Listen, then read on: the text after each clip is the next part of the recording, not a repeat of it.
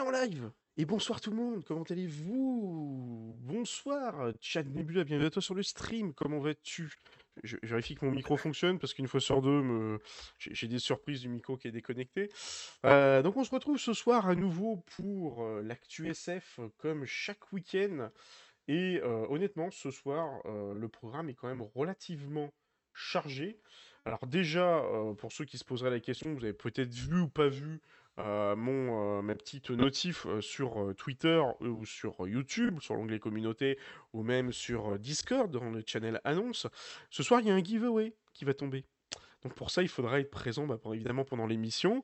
Euh, je vais vous présenter un, petit jeu pendant l'émission qui s'appelle Cosmotir, euh, dont les devs m'ont euh, gentiment fait cadeau de, deux clés après que je les ai contactés. Donc une clé que j'ai utilisée, que je vais utiliser pour vous faire du contenu dessus, et une clé que je vais vous faire gagner.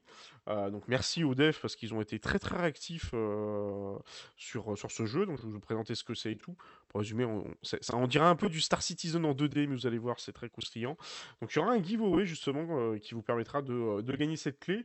Mais en attendant, avant de parler justement et de passer en revue sur ce giveaway, euh, on va avoir euh, l'actualité SF de ce soir qui est quand même assez croustillante. Alors énormément d'infos, beaucoup de jeux SF ce soir, beaucoup d'infos sur des jeux SF. Euh, trop peu d'ailleurs sur de la série SF parce que j'ai trouvé qu'une news sur la série SF, pas de film. Et on aura également Laird qui va nous faire sa chronique, notamment grande première ce soir sur un livre, je crois. Exactement. Euh, bonsoir à tous, d'ailleurs. Je, suis très mal poli, j'ai pas dit bonsoir. Euh, oui, sur un livre, et puis je vous raconterai évidemment comment Max Fly a obtenu ses clés, parce que c'est ce qu'il me disait un peu en off. Et euh, il y a une histoire de couteau, de gorge, de développeur. Enfin, j'ai pas trop compris. un truc malsain. Mais on, en reparlera. voilà, il a tout cette tournoi là. Donc du coup, euh, et euh, comme d'habitude, euh, forcément, sans quoi c'est pas drôle, je n'ai à peine eu le temps de préparer la chronique, que du coup, hop là, j'ai même pas le... Qu'est-ce que c'est que ce sketch? Voilà, j'ai même pas le site web qui était lancé, donc là avec la capture qui est même pas prête, et on va y arriver.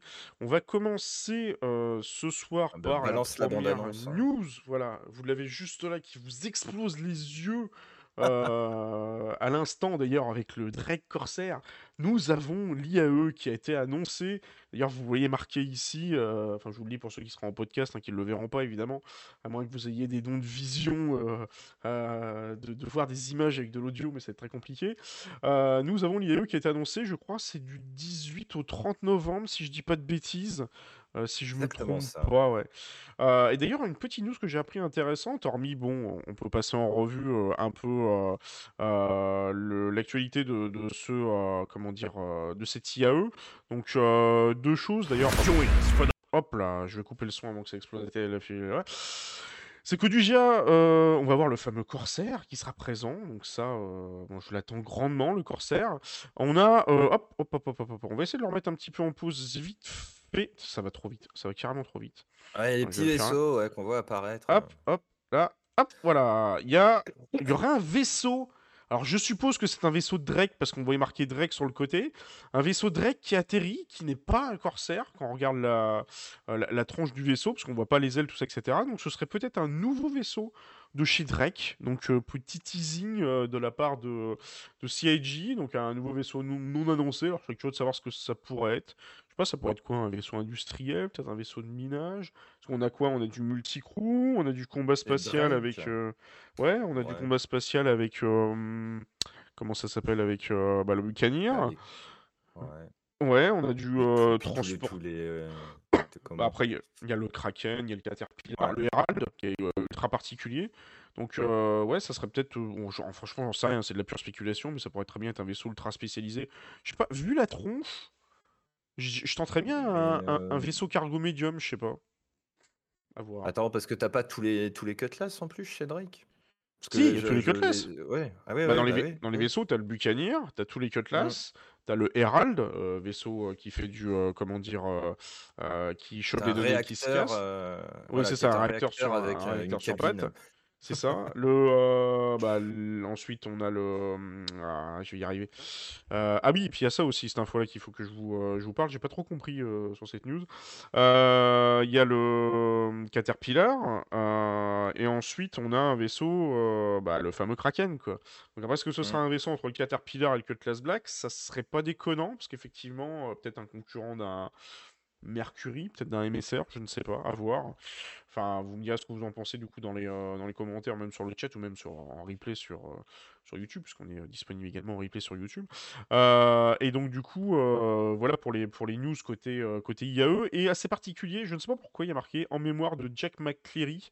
Alors il faut savoir que Jack McCleary, ce personnage est un petit peu un, comment dire, un clin d'œil notamment à... C'est pas, c'est Rich, non, c'est pas Richard Hammond, celui le, grand balèze qui joue dans les, qui joue dans les Top Gear et qui a joué après dans The Grand Tour. T'as euh, Richard Hammond, je crois que c'est le. C'est Hammond, ouais. C'est Hammond. Attends, c'est Hammond Hammond, c'est pas l'anglais? Je sais plus. T'as James May, c'est l'anglais. Il y a Richard Hammond. Alors, du coup, comment il s'appelle le petit Hammond, c'était le, le, grand aux cheveux frisés, là, euh, qui était. Euh, je crois. Hein. Attends, je, sais plus. je vais regarder. J'ai un doute. Ouais, vas-y, je te, je te, laisse regarder. Donc, du coup, en fait, bon, ce, ce personnage-là est un peu inspiré euh, des, euh, des Top Gear parce que je crois que c'était. Euh, il y avait un. Pardon, Jeremy Clarkson. Clarkson, voilà, exactement. Hammond, c'est le, c'est le, c'est l'américain. C'est ça, c'est l'américain. donc, effectivement, c'est un peu un. Comment dire une sorte de clin d'œil à, Clarkson, parce que je crois qu'ils avaient, c'était pas Top Gear, c'était, euh, il y avait un autre nom. Euh, ils avaient fait une émission qui était un peu copié-collé sur, euh, sur Top Gear dans l'univers de Star Citizen. et donc du coup, je sais pas, ils nous ont mis en mémoire de Jax McCleary. Donc c'est-à-dire que peut-être ils l'ont fait disparaître, alors ils ont peut-être expliqué dans le lore. Alors il, a l'air d'être décédé. Il a ah, peut-être. pendant la dernière IAE où c'est pas lui qu'on voyait euh, essayer de tirer sur des vaisseaux et tout, puis à un moment il s'est fait dérouiller et il est perdu dans l'espace. Je crois que j'avais ah. vu une vidéo comme ça passer, faudrait peut-être. Rien du tout. Ouais, faudrait, faudrait faire fouiller, faudrait regarder parce que là je, quand j'ai vu ça, je fais ouais, pourquoi pas, why not? Bon, ça, fait un peu évoluer le lore et tout. C'est pour ça d'ailleurs qu'on voit que le, présentateur qui nous euh, euh, qui accueille le nouveau vaisseau Drake qui est juste là, euh, on, le voit, il, il ressemble pas du tout à, au personnage qu'on avait l'habitude. Après, si c'est le PDG de Drake, c'est normal aussi. c'est possible aussi, effectivement. Ouais, ça pourrait être le, ça pourrait être le PDG de Drake. Alors du coup, pour reparler notamment sur sur Drake, la plus grosse nouveauté qui est quand même assez étonnante sur cette IAE, c'est qu'on voit d'ailleurs un petit peu le style rouge. Alors l'IAE va revenir. Donc pour ceux qui n'auraient oublié ce que c'est, l'IAE, c'est l'Intergalactic Aerospace Expo, donc en gros le salon de l'autospatial, hein, le salon des vaisseaux spatiaux euh, de Star Citizen. Un peu le moyen de faire une vente anniversaire en même temps et de proposer en fait euh, à, la vente euh, tous les vaisseaux pour claquer toutes vos thunes et dépenser l'équivalent d'un SMIC dans un vaisseau que vous aurez en JPEG. Ouais, et puis demander, un, puis demander un prêt conso à Cofidis ou à Sofinco. Exactement, c'est ça, tout à fait. Et, et donc du coup, chaque année, en fait, on avait un petit peu Drake qui était en marge en fait de la conférence pour que je ne sais plus quelle raison, je crois qu'il y avait une raison un peu historique, comme quoi ils avaient fait le con une fois sur un IAE, et en gros, ils s'étaient fait un peu foutre à la porte, euh, euh, parce que euh, les gens de, qui géraient l'IAE, enfin dans le lore, hein, dans le lore du, de Star Citizen, considéraient que c'était pas la hauteur de l'événement, donc ils avaient un peu mis de côté, et ils faisaient leur défense con, qui était un, peu en marge.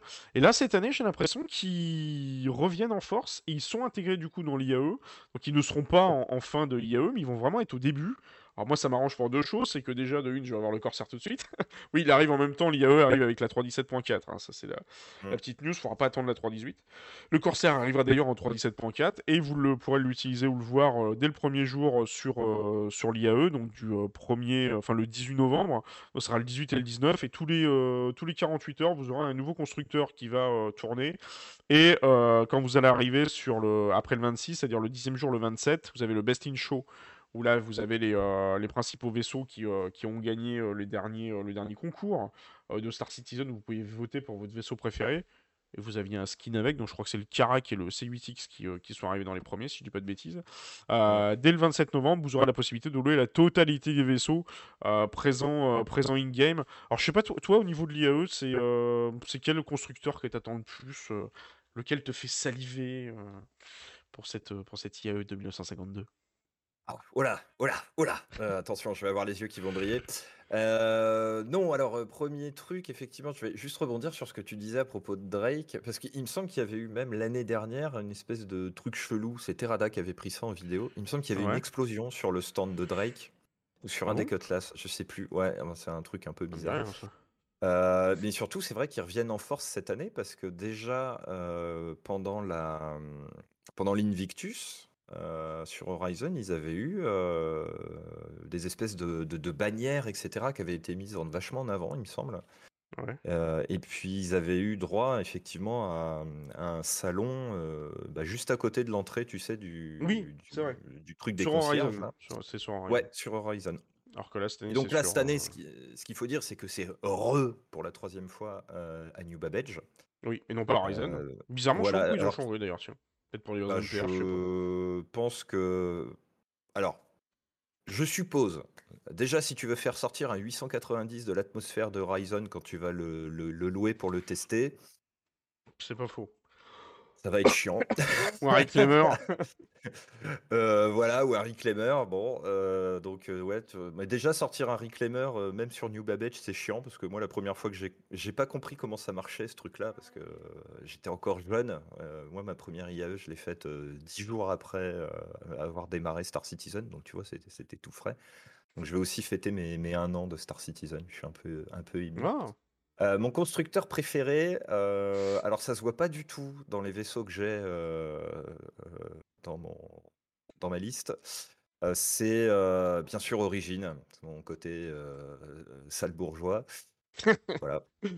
Non, j'adore. En fait, euh, les, les vaisseaux euh, sur lesquels je me suis un peu amusé, euh, ça a été effectivement le Karak, tout premier, Ouais. que j'ai euh, que j'ai piloté en découvrant qu'on pouvait effectivement louer des vaisseaux pendant l'IAE, parce que je Mm. vraiment débarqué comme un newbie hein, dans l'univers. ah oui, quoi. t'as- T'as vraiment débarqué au moment de l'IAE, en fait. C'est c'est ce qui Ah t'a ouais, fait ouais, arriver. ouais. Et euh, je pense qu'il y a des gens dans le chat, ils ont dû dire, mais qui est ce con? Parce que j'étais là, D'où j'ai il fait, sort, celui-là incroyable, j'ai réussi à louer un Karak. Et personne ne m'a répondu. Bizarrement. Pourtant, Ouais, mais en fait, euh, c'est normal. oui, donc je pense voilà, que je suis vraiment passé pour une quiche. Euh, effectivement, le Karak, euh, je l'ai trouvé hyper stylé euh, d'entrée de jeu. Et puis après, ouais, j'ai loué le, le 890. Bah, moi, de toute façon, tout ce qui est énorme, je trouve ça impressionnant. Mais... Mm. Parce que là, je découvrais vraiment la, la- je dirais la, la, la puissance du JPEG dans Star Citizen. hein, euh, voilà. Et euh, Mhm. effectivement, le 890 euh, qui est juste absolument extraordinaire, quoi, qui est un peu mon, mon vaisseau de cœur, mais bon, ça me fait chier de mettre 900 balles IRL, donc je, je- j'essaie d'économiser pour me l'acheter, mais à chaque fois je me dis ah et si je prenais un, un sabre, il- un machin, etc. Oui, il, est- il- il- il est pas donné le, le Karak. Après, c'est comme je dis toujours, hein, Ouais. c'est faut, faut aussi en avoir l'utilité. Il y a, il y a un truc, je une réflexion que je me suis faite récemment, notamment euh, côté, euh, euh, côté euh, comment dire, vaisseau sur Star Citizen. Je me suis dit, ok, on, on a tous envie d'avoir des gros vaisseaux, d'avoir des vaisseaux sympas, tout ça, etc. Mais euh, imaginons par exemple, toi, tu trouves quelqu'un avec qui tu as envie de jouer régulièrement et tout, et il a commencé comme toi euh, pendant la, la période alpha. Euh, imaginons que ce soit par exemple, euh, tiens, imaginons qu'on se dise, bah tiens, on parte tous les deux ensemble euh, en exploration à la release du jeu sur tel système. On risque d'être un peu tiraillé entre moi qui veux vouloir sortir mon Corsair et toi qui veux vouloir sortir les 400i. Donc du coup, le principe c'est évidemment qu'il y ait un vaisseau pour deux et non pas qu'il y ait un vaisseau chacun, parce que à moins que tu prennes chacun des PNJ, mais c'est moins drôle. Donc du coup, il risque d'y avoir aussi ce problème-là, quoi. C'est qu'on risque de se retrouver tous à vouloir euh, tous sortir notre propre vaisseau de cœur et euh, se retrouver à être à plusieurs en train de se dire, euh, bah oui, mais en fait, euh, bon, va falloir qu'on trouve d'autres nouveaux joueurs pour pouvoir nous accompagner. Oui. Qui eux n'auront pas de euh, vaisseau, qui auront juste bah, des après- de merde. Après, effectivement, c'est t'as des personnes. euh, je, je pense à Aragnome que, que tu connais bien aussi. Oui. Euh, Aragnome, lui, sa philosophie, c'est dire euh, je, je ne veux pas acheter d'autres vaisseaux que mon Aurora. euh, alors, je sais plus lequel. Ah oui, il est sur euh, Aurora de base, d'accord. Voilà. Et je pense que tu en as beaucoup aussi qui se disent bah, je me fais plaisir dans le jeu et puis Mm. bah, je trouverais bien euh, un, pigeon de streamer pour m'embarquer euh, dans un Karak Ouais, je ça, ouais. me ferai embaquer dans une corpo et puis du coup je vais me faire esclavagiser, à casser Voilà, des cailloux, tu sais. euh, Exactement. Mais euh, non, non, mais je suis d'accord avec toi. D'ailleurs, euh, c'est Joueur du Grenier qui disait ça dans une de ses dernières euh, interventions par rapport à Star Citizen. Il dit bon, il racontait un petit peu le pognon qu'il avait mis dedans, puis il disait mais c'est comme ces, ces mecs qui s'achètent euh, euh, des javelins ou, euh, ou effectivement des Idris Sauf qu'en fait, si t'as pas une vingtaine de personnes derrière, ton vaisseau, il sert à rien. Je veux dire, regarde déjà un Hammerhead aujourd'hui. Si tu es tout seul à le piloter, la seule chose que tu puisses faire, c'est tirer des missiles. Mm. Alors que la vraie puissance du Hammerhead, effectivement, c'est dans toutes ces tourelles hyper reloues, quand tu es en face, bien sûr. Euh, et effectivement, il faut que tu aies au moins 5 ou 6 personnes déjà pour, euh, pour, pour gérer tout ça. Donc, euh, je pense que néanmoins, il y aura, y aura du public. Après, c'est vrai que quand ça fait longtemps que tu es dans le jeu, encore, euh, moi, c'est vraiment tout récent, mais quand ça fait un bout de temps que tu es dans le jeu, je pense que même moi, perso, je vais te dire, je prendrais, je pense, plaisir à laisser certains de mes vaisseaux au garage, euh, dont le 400i, euh, même si euh, cœur cœur avec les mains, bien sûr. Je j'aurais aucun problème à laisser le 400i et à me faire un peu porter, entre guillemets, en étant juste en mode équipier support sur, sur une expédition un petit peu plus, on va dire, charpentée. Voilà, dans Pyro, par exemple, quand ce sera Mm. sorti. Donc, peut-être Bah, que je suis pas tout seul dans ce cas-là, quoi. tu prendrais quoi comme vaisseau sur Pyro, toi euh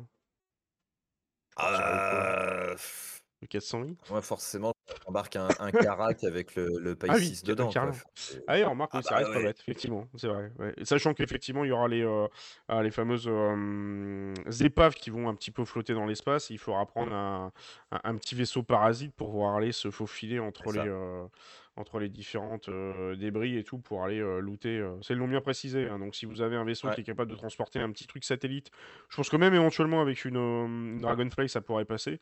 Euh, Mm. Pensez-y parce que je pense que sur Pyro, ça sera un truc qui sera vraiment Bah, important c'est avoir. ça aussi la puissance aujourd'hui d'un euh, d'un 890 ou Mm, euh, mm. même à- en moindre mesure un, un Constellation Ortorus, c'est qu'effectivement Oui. ils ont tous euh, la possibilité de leur coller des snubs et, euh, et du coup d'aller faire un peu euh, des acrobaties ou de se rapprocher un peu plus que là où effectivement tu as ta baleine, tu peux pas la, tu peux pas la mettre partout. quoi.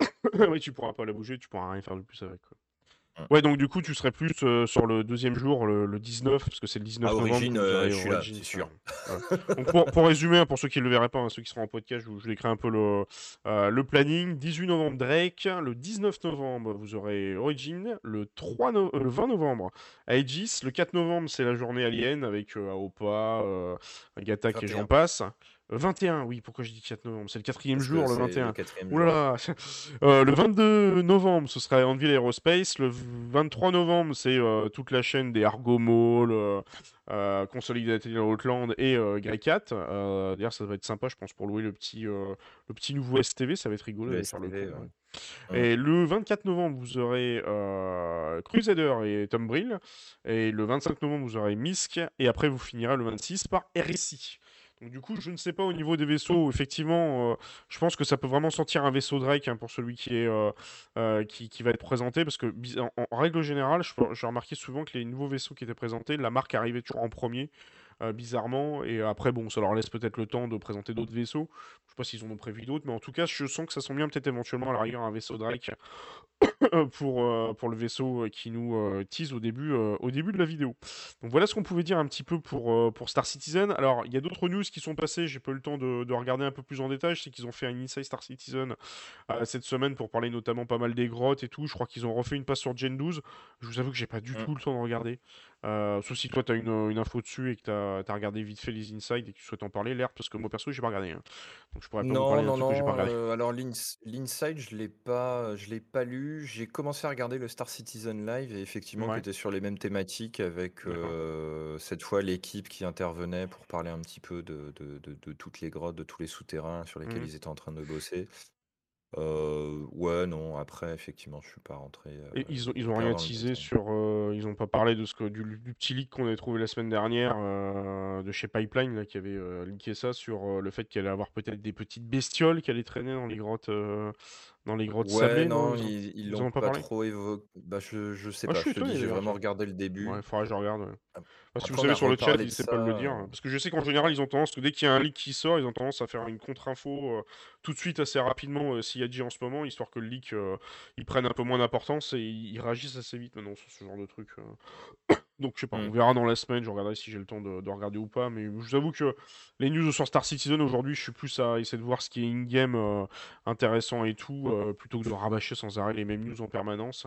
Puis comme ça, ça laisse le temps à Ah, d'autres infos qui sont un- euh, un peu plus intéressantes aussi euh, sur le reste de l'actu, euh, de l'actualité SF. Oui, tu voulais rajouter un truc sur euh, du coup? Euh, o- ouais, rapido, parce que en fait, moi, ce que j'avais, ce que j'ai bien aimé, mais euh, bon, c'est, tu sais, hein, c'est la vie de chef de projet.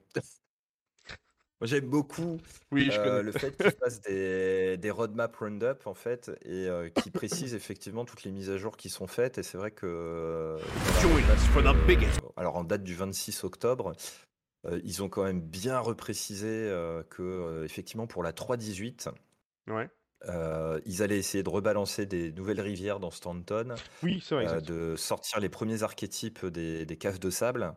Mhm. Euh, on aura, alors je, je le dis, on- ils repartent pour faire des missions sur Horizon. Alors effectivement avec des, des bounties, des assassinats, euh, Mm. des, des assistances sur des plateformes. Donc ce sera dans le format un petit peu du, du siège d'Horizon euh, Mm.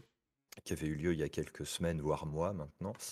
Et le dernier, moi, que je trouve assez sympa, c'est la réactivation du poste de sécurité de sais, oui, euh, tout à fait. le satellite, effectivement, qui est euh, aujourd'hui complètement abandonné, euh, mais qui te permet d'aller lever, entre autres, ton crime stat.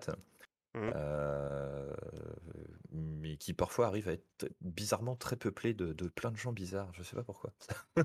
et donc là, a Oui. priori, bah, il, va être, euh, il va être rééquipé et replein de gens comme un certain, certaines zones de sécurité sur les planètes. Donc Bah, en fait, ce qui- qu'ils vont faire, c'est qu'ils vont faire en sorte que ce soit notamment un, un- un espèce de point chaud. C'est un peu ce que je disais euh, la semaine dernière. Ils veulent faire en sorte que ce soit un, un- point chaud sur, sur Stanton. Telle façon, avant l'arrivée de Pyro, que le seul endroit où tu puisses enlever ton Crimstall, c'est à Caria. Donc, du coup, que ça complexifie encore plus la vie euh, aux pirates en leur disant attention, les gars, de toute façon, vous allez euh, en chier si vous l'enlevez au Crimstat euh, à cet endroit-là. Donc, forcément, vous allez finir pirate euh, H24 sur Stanton. Donc, euh, si vous avez envie d'être joué pirate full, bah, vous serez un peu plus, ça sera un peu plus cool, un peu plus safe de le faire du côté de, de Pyro. Je pense que c'est une façon, tu sais, de, de, de commencer à faire comprendre aux, aux- aux joueurs qu'il va y avoir cette notion de high sec, de, donc de zone de haute sécurité, et notamment des zones qui seraient euh, middle sec ou null sec, un peu comme ce qu'on a sur Evil 9, c'est-à-dire de moyenne ou de basse sécurité, voire de sécurité nulle, quoi. Donc je pense que c'est un peu en fait ce step-là, et de ce que j'ai compris, c'est notamment euh, quelque chose qui était là il y a très très longtemps, euh, quand il y avait Post avant il y a- c'était que cet endroit-là où tu enlevais ton crime stat, enfin, c'est ce que j'avais connu déjà il y a, Mm. en, en 2019, avant que ça qui commence à mettre les euh, fameux euh, HDSF et j'en passe sur les différentes planètes. Et, euh, et donc du coup c'est vrai que maintenant, euh, bon, bah, tu, pouvais pendant un moment, euh, je crois que tu peux encore le faire. Donc je sais pas si c'est encore valable ou pas. Si, si, je pense que tu peux De- encore le faire aujourd'hui. Bah, d'aller sur des zones comme l'Iria ou autre et d'aller dans des euh, bunkers Oui. de sécurité et d'enlever Si, si, euh, bah, en fait, je, je me suis surpris à le redécouvrir. Euh, il me semble que c'était bah, pendant mon stream de vendredi où on s'est fait un bunker euh, en collectif et je me suis retrouvé devant une console qui permettait effectivement, enfin qui me demandait, tu sais, d'insérer la Oui, clé euh, pour, Serrer la clé et tout. pour récupérer Mm. les droits d'admin, etc. Donc théoriquement, je dirais tu peux encore le faire. Après, effectivement, si dans le chat vous avez des informations plus précises, n'hésitez pas à les donner. Ouais, à mon avis, ça va peut-être sûrement sauter. Bah, De toute façon, ça sautera en 3.18. euh. Security Post, tu peux, d'accord, ok, ouais. Donc, s'ils l'ont encore laissé, ils vont vraiment attendre la 3.18 avec euh, le fait de renforcer euh, Security Post Carrea. En même temps, c'est pas plus mal parce que ça va leur permettre aussi de tester l'interactivité, un peu plus des IA avec un peu plus de joueurs, peut-être les tourelles, tout ça, etc. Par contre, honnêtement, ouais, si vous voulez faire du PvP, ça sera un sacré foutu bordel hein, sur. euh, Oh là cet endroit-là, je sens que ça va être l'enfer. hein.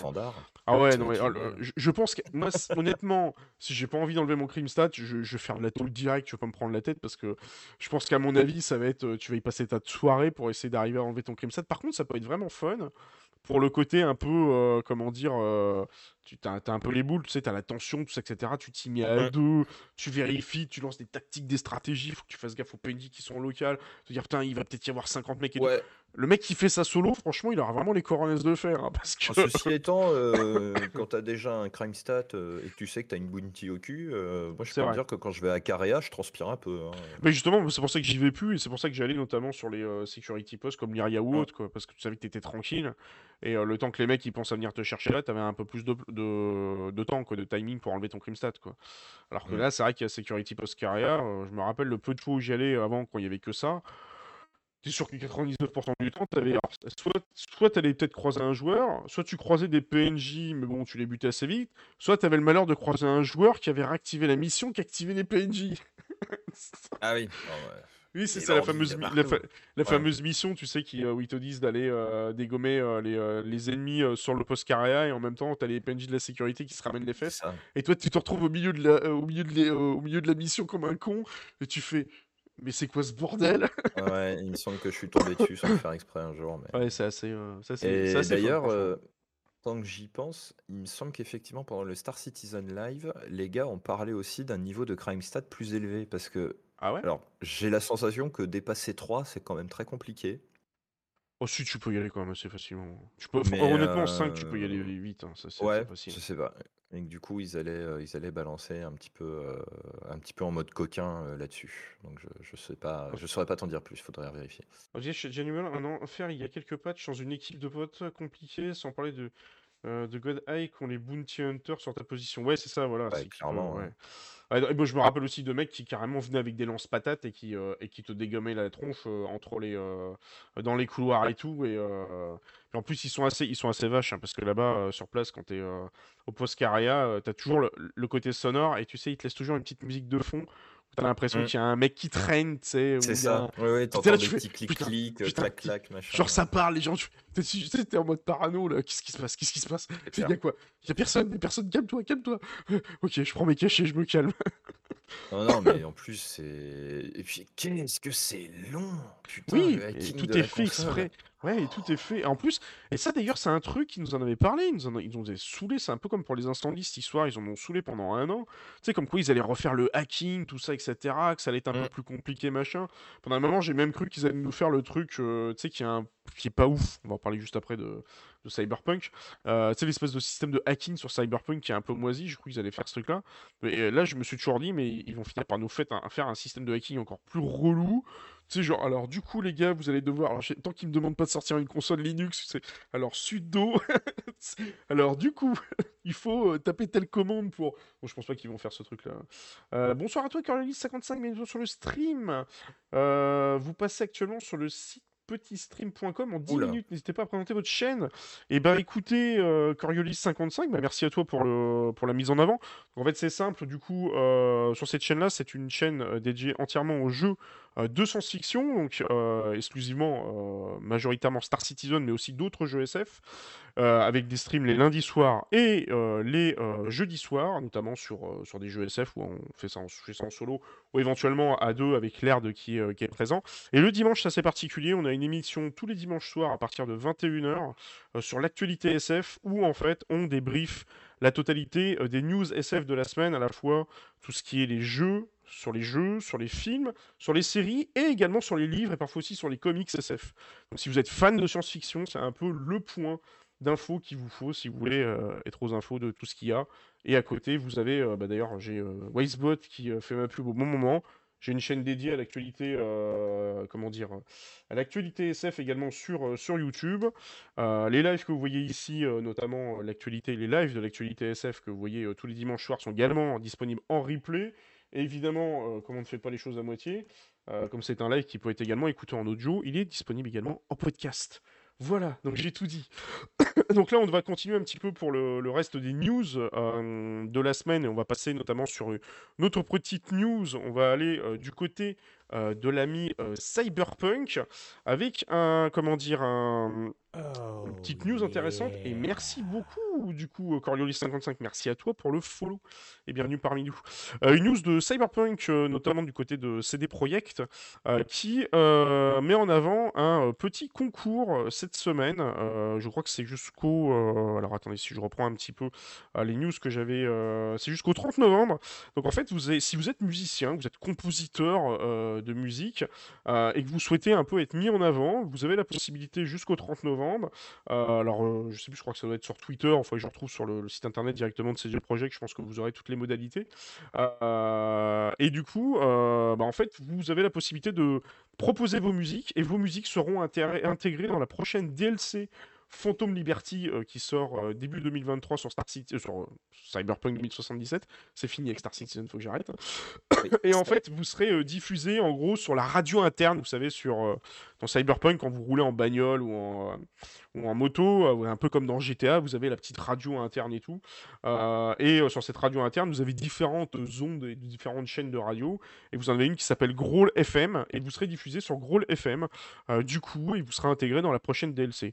Donc franchement, honnêtement, si vous êtes compositeur et que vous voulez vous faire plaisir, peut peut-être vous faire un petit coup de pouce et un coup de boost.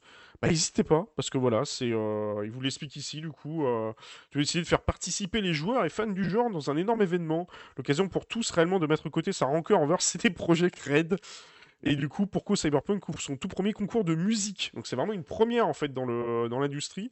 Et, euh, et donc du coup, voilà, ils disent créer un morceau de musique digne d'une vedette de Night City pour avoir une chance de remporter de récompenses incroyables, comme quoi par exemple, et si on vous disait que votre morceau serait dans le jeu, nous recherchons de la bonne musique à passer sur la nouvelle station radio de la communauté Growl FM. Ah d'accord, ça veut dire que c'est une station radio qui n'existe peut-être pas encore. Ils vont faire une station de radio dédiée communauté, donc c'est sympa franchement, euh, qui débarquera dans l'extension Cyberpunk 2077 Phantom Liberty, a indiqué le studio. Voilà, donc il vous dit, alors comment participer à ce concours? Euh, Pour y participer au concours de musique, c'est tout simple, il suffit de créer de toute pièce une musique euh, que vous aurez donc composée vous-même. Le titre peut être exclusivement instrumental, mais peut également contenir des paroles. Néanmoins, les seules langues acceptées pour les paroles sont les suivantes l'anglais, l'espagnol, le japonais et le chinois. Et la chanson doit faire entre 2 et 3 minutes. Voilà, et donc elle doit être encodée dans un format qui est PCM Wave stéréo 24 bits pour ceux à qui ça parle, pour les, pour les musiciens en herbe. Euh, je vous mettrai du coup, euh, bah, attendez, je peux même vous mettre le, il faudrait que je joue ça sur un autre euh, truc, ou sinon je vous mettrai ça sur le...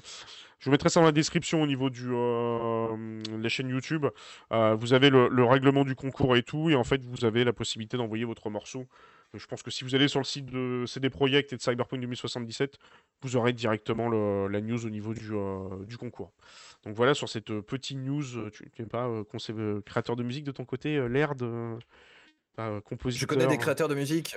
Non, pas du tout. Et moi, je, suis pas voilà, tu peux leur envoyer l'info.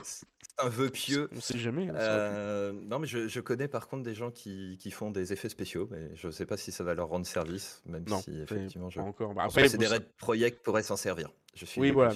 Les effets spéciaux, ce serait peut-être plus pour être embauché dans le studio quand tu veux faire euh, bosser sur Unreal Engine 5 et peut-être les suites de Cyberpunk, parce que oui, euh, Cyberpunk, tu vas avoir des suites. Euh, mais non, là, c'est uniquement pour, pour, la partie, pour la partie musique. Donc voilà ce qu'on pouvait dire pour cette petite news côté CD Projekt et Cyberpunk 2077. Alors on passer sur la news suivante. Alors c'est pas une news qui va un peu plomber l'ambiance, mais bon, voilà, faut quand même en parler parce que je trouve que c'est relativement intéressant. vous avez en fait tout simplement eu euh, au sein du CD, du, studio, je vais y arriver, de chez euh, Bethesda, il y a eu un, décès en fait chez un des développeurs euh, qui a bossé notamment sur la licence Fallout 76. Et comme quoi les joueurs ne sont pas tous des haineux, ne sont pas tous des. parce que je ne sais pas si tu as vu cette news, j'en parle rapidement, il y a une news qui a été postée par Lusty. J'aime beaucoup les news de Lusty, elles sont assez poignantes là-dessus. Il y a quelqu'un qui a fait notamment une. il n'y a pas si longtemps, de scientifiques, ils ont fait une étude en fait sur les. sur le comportement des joueurs. Ils ont mis en avant un truc qui euh, peut être mis en avant sur n'importe quel euh, fan et fanatique euh, de sport ou même n'importe quel fanatique politique, ce qui, peu importe. C'est qu'en fait, plus quelqu'un devient fan, notamment dans le jeu vidéo, ça n'échappe pas à la règle. Vous avez des gens qui sont, qui peuvent devenir violents, racistes et ainsi de suite. Et donc du coup, ce genre de news pour moi met un peu en contrebalançant ça en disant que oui, ben non, il n'y a pas que des abrutis euh, dans le jeu vidéo, il y a des cons partout, malheureusement. Mais aussi, on a aussi des gens intelligents qui savent reconnaître la valeur de ce que, du travail des autres. Et en fait, il y a eu un décès chez un développeur de, chez Bethesda. Et en fait, il y a des joueurs qui ont décidé de leur rendre hommage, euh, tout simplement in-game. Donc en fait, ils ont euh, tout simplement mis des, petites stèles in-game dans le jeu. Il y a même un joueur qui explique qu'il a transformé un petit peu sa base, en fait, qu'il avait sur Fallout 76. Tout ça pour faire une espèce de mémorial pour un de ses développeurs. Donc en fait, euh, pour vous résumer euh, et pour vous expliquer un peu euh, qui était cette personne, il s'agit de Ferret Baudouin, qui est un lead, enfin qui était un lead designer chez Fallout 76 et qui donc a beaucoup bossé notamment sur Fallout 76 et il est décédé justement la semaine dernière. Donc je trouve que c'est un hommage assez poignant en fait de la part des joueurs, comme quoi, vous voyez même dans le jeu vidéo, on peut savoir reconnaître la valeur du travail et que c'est vraiment important, je trouve, ce genre de ce genre d'information. Euh, notamment, j'avais vu une fois passer une information, c'était un peu plus un peu plus gai, c'était notamment des joueurs qui avaient remercié euh, Hello Games à propos du, euh, du jeu du jeu vidéo No Man's Sky et ils s'étaient cotisés en fait pour faire une publicité dans la rue pour remercier le studio quand même. C'est quand même assez fort comme, comme, comme symbolique. Quoi. Je veux dire, t'as carrément des joueurs qui se cotisent pour remercier un studio de jeux vidéo, de jeux vidéo pour un jeu. Comme quoi, quand on est fan, on n'a pas que des abrutis dans les fans, vous avez des gens aussi qui sont capables de, faire des choses qui sont quand même assez, euh, belles et assez, euh, intéressantes. Voilà ce qu'on pouvait dire un peu pour euh, cette news côté Fallout 76. Alors maintenant, on va parler d'une autre news euh, sur un jeu euh, que peut-être certains euh, attendent. Vous voyez, je n'avais même pas ouvert l'article. Il s'agit du prochain, de la prochaine suite de Jedi Fallen Order, notamment le fameux Star Wars Jedi Survivor, qui est attendu. hop là, je vais vous mettre le petit, le petit teasing ici du coup en boucle. comme ça vous le verrez, euh, qui est attendu euh, notamment, euh, si je dis pas de bêtises, je crois pour 2023, si je me trompe pas. Je, je vais reprendre du coup mes, notes. Il est attendu pour mars 2023 exactement. Et du coup, on a eu notamment des petites infos qui ont commencé à fuiter. sur ce prochain Jedi Fallen Order, vous voyez notamment la, bande-annonce sous les yeux. Donc honnêtement, si vous n'avez jamais joué au premier Jedi Fallen Order, faites-le. Déjà pour deux raisons, parce que si vous êtes fan de l'univers Star Wars, c'est plus que conseillé parce qu'il est canon. Ça se passe juste après euh, l'ordre de 66. Vous allez apprendre énormément de choses, notamment sur euh, l'or et l'univers de, euh, Star Wars. Donc on n'est pas sur quelque chose qui a rien à voir avec la saga originale, on est vraiment dans le... d'ailleurs on le voit d'ailleurs, vous avez l'inquisiteur qui qu'on voit du coup à l'écran. et franchement en plus c'est un jeu qui se joue très très bien, qui est très cinématographique et très bien fait. La suite avait été teasée depuis, depuis un bon moment, donc elle sortira en mars 2023. Et on va commencer à avoir de plus en plus d'infos popées à partir de décembre de cette année sur, sur le jeu. Alors peut-être qu'il y en a qui pensent éventuellement euh, qu'il pourrait y avoir des infos euh, qui pourraient popper à partir du 8 décembre, notamment peut-être au niveau des Game Awards. Euh, il pourrait nous présenter ce jeu-là. Donc je sais pas si toi, l'air, tu avais déjà joué au premier Jedi Fallen Order. ah, je suis un vilain. Tu n'as pas joué? Non, ah. non, ça, fait partie, ça fait partie des jeux qui sont dans ma liste de, de tout doux après, pour être totalement transparent, c'est pas un jeu sur lequel j'ai envie de jouer avec le PC. j'ai plutôt envie de de me le faire sur une une bien belle console. Mais comme vous savez, comme vous savez, cher MaxFly, avoir une bien belle console du style PS5, c'est un peu encore compliqué en ce moment. C'est vrai, oui. Mmh. moi, j'ai eu l'occasion Pardon, je t'ai Oui, vas-y, vas-y, vas-y. Euh, mais j'ai eu l'occasion, effectivement, j'ai reçu un gentil message de Sony euh, il y a euh, un mois maintenant qui dit Non, c'est bon, vous avez été sélectionné de 10h à 12h30, vous aurez la capacité, en fonction des stocks disponibles, d'acheter une PS5. Ah bon S'ils font des Et là, j'ai regardé le truc et j'ai fait Ah merde, ah, c'est con parce que les 600 balles, je les ai pas. Ah, je savais pas qu'ils faisaient des sélections. Euh, bah, du coup, tu as la possibilité de t'inscrire sur des listes et en fait, ils t'avertissent quand il va y avoir des discours. Euh, ouais, ouais, ouais. D'accord, ok. Euh, via je PlayStation, ouais, tu peux t'inscrire et ils te, ils te donnent un créneau comme ça si tu es retenu. Alors, c'est vraiment random, random du pif. Et là, c'est vraiment pas tombé au bon moment, quoi. Ouais, surtout quoi, c'est quoi Ça va chercher entre les 800 et les 800 balles, entre 600 et les 800 balles, suivant la version que tu prends. Non, alors je crois, en fait, la version digitale est 100 balles moins chère que la, version euh, dans laquelle tu peux foutre les CD en physique. Mmh. Moi, comme je suis un gros vieux, euh, quasi boomer, euh, je veux avoir mes CD en physique. donc, ça a des avantages. Elle était C'est ça. Elle était à 500 balles et ils l'ont augmenté là il y a quelques semaines, ah oui, c'est cet été. Et ils ont foutu 100 balles de plus. Donc elle est à 600 euros aujourd'hui. D'accord. Ouais, non, effectivement, c'est vrai que les prix ont monté là-dessus. Les prix montent partout. Hein, euh, et, et, Chad Nebula dit un truc qui est totalement vrai. Pour le jeu d'occasion, c'est mieux aussi les CD parce qu'effectivement, il y a une jurisprudence qui vient de tomber euh, concernant effectivement la revente des, des, jeux sur Steam en disant que mmh. c'était pas possible euh, parce que ça venait violer le droit d'auteur.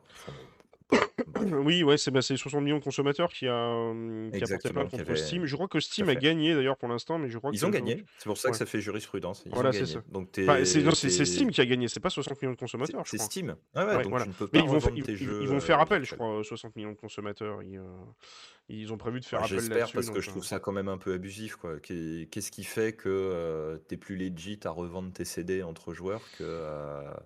Tu vois. Que, ça, ça, fait un gros. Bah, là, du coup, ça pourrait rentrer euh, dans le cadre. euh, alors, c'est dommage, on n'a pas Euclid qui est euh, présent ici. D'ailleurs, c'est marrant, j'avais balancé ce- cette info sur, sur le, le stream de Jean-Baptiste Chaud qui parlait notamment de ce, de ce procès et tout. De... Parce qu'il fait tous les, il fait d'ailleurs tous les, tous les jeudis une actu, lui, jeu vidéo plutôt, plutôt généraliste. Et il parlait justement de ce procès-là. J'avais balancé un peu le truc un peu en mode pavé dans la mare. Je crois que j'étais pas le seul à en avoir parlé. Il me semble que Julien Chaise en avait parlé aussi. de dire que peut-être que là, effectivement, ça pourrait avoir un intérêt d'avoir des NFT là-dessus que tu possèdes un, un token euh, non fongible, en fait, un, un- un- jeton virtuel qui prouve que ce jeu est à toi et que tu puisses le, euh, le, le sortir en fait de la, de, la, de la plateforme Steam et que tu puisses le réintégrer ailleurs ou même le posséder et qu'il soit à toi euh, avec un, espèce de jeton de sécurité que tu aurais chez toi directement euh, sur ton ordinateur et qui prouverait que c'est bien ton jeu, etc. Quoi. Euh, donc ça, ce serait un truc à Hmm. faire, quoi. Mais euh, évidemment, euh, Ah, ne croyez pas que Steam va commencer à Steam. investir là-dedans, ça m'étonnerait. Non, mais Steam est débile parce que, enfin, imagine, tu, tu revends ton jeu, qu'est-ce qui les empêche de se prélever une com au passage de 1, 2 euros, j'en sais rien. c'est Enfin, clair, c'est clair. c'est c'est- vraiment juste, euh, comme Oui, dit, bah euh, comme dit Chad Nebula, quoi. C'est vraiment prendre les joueurs pour des pompes à fric. Oui, mais c'est ça. Après, de toute façon, c'est pas normal. c'est le, principe en fait de, de- de ce genre de plateforme qui, qui veut être archi majoritaire et qui veulent faire en sorte d'avoir de la rétention du client et qui te garde sur leur plateforme. Ils ont envie que tu te barres, quoi. Donc ils font Non, tout pour que tu puisses pas te barrer, quoi. Moi, Oui, si mais tu es sur pas, Steam et que tu me revends un jeu et qu'ils se prennent Ah une oui, commission de, qui, de, qui de reste 2, sur Steam, tu 3% veux dire? Ouais, ça peut Oui, faire. c'est Combien t'as de gens qui sont et sur Steam et sur, euh, Je, sur Epic sais- Store et sur autre chose, quoi. je, je sais pas si le, le procès de 60 millions de consommateurs allait pas plus loin que ça. Faudrait revoir le. Je, je spécule peut-être un peu, hein, mais euh, je sais pas si le procès de, qui avait euh, tenté 60 millions de consommateurs, c'était pas du style euh, d'avoir la possibilité de leur vendre, euh, mais n'importe où en fait, comme Ah, euh, pas. l'équivalent d'un CD. euh. Donc là, effectivement, oui, euh, l'équivalent d'NFT serait, euh, serait intéressant. Là, ça aurait une vraie valeur ajoutée, euh, plutôt que les Ouais. trucs de spéculation à la con euh, qu'on nous promet un peu partout, dans tous les sens, euh, avec les NFT. euh. Mais je pense que du coup, euh, le temps que ça se tasse tout ça et que ça soit vraiment repris en termes de techno, je pense qu'on a encore un peu le temps de voir euh, venir les choses euh, euh, de ce côté-là. Mais bon, là, on s'égare un peu par rapport, euh, par rapport à la thématique de euh, l'émission euh, de ce soir. Et on va parler du coup d'un autre jeu. Euh, qui est euh, The euh, Callisto Protocol. Comme quoi, je vous dis, j'ai, je, je- vous mets les liens les uns après les autres. D'habitude, je fais tout à l'avance. The Callisto Protocol, on en a parlé notamment, c'était la semaine dernière ou la semaine Ah, il d'avant. ouais. Ouais, ouais, et en fait, il y a encore d'autres infos qui sont tombées, notamment sur The Callisto Protocol. Du coup, je reprends juste mes petites notes rapidement. Deux grosses news qui sont tombées. C'est que la première, c'est que le jeu va sortir le 2 décembre prochain. Euh, donc c'est officiel. Euh, 2 décembre prochain, vous pourrez mettre la main, euh, notamment sur The Callisto Protocol, avec un mode, euh, notamment ceux qui sont sur PS5 et sur Xbox, vous aurez un mode performance pour atteindre notamment les fameux 60 FPS que rêve tout joueur sur console. Excusez-moi, j'ai failli m'étouffer. Et un autre mode qui sera plus un mode, on va dire, graphisme, en fait, qualité, qui lui va privilégier plutôt la 4K, mais avec un petit peu moins de, de FPS. Oui, parce que c'est compliqué sur console d'avoir 4K et 60 FPS. Euh, C'était un peu ce qu'ils avaient vendu dès le départ, Star mais bon. euh. Citizen aussi. ça, c'était. Bon, ça, c'est méchant, ça, non? C'était sous la ceinture. Oh, c'était sous la ceinture. Oui, non, c'était sous la ceinture, tout à fait. Mais c'est une bonne guerre. Ah bah, fallait pas attaquer les consoles.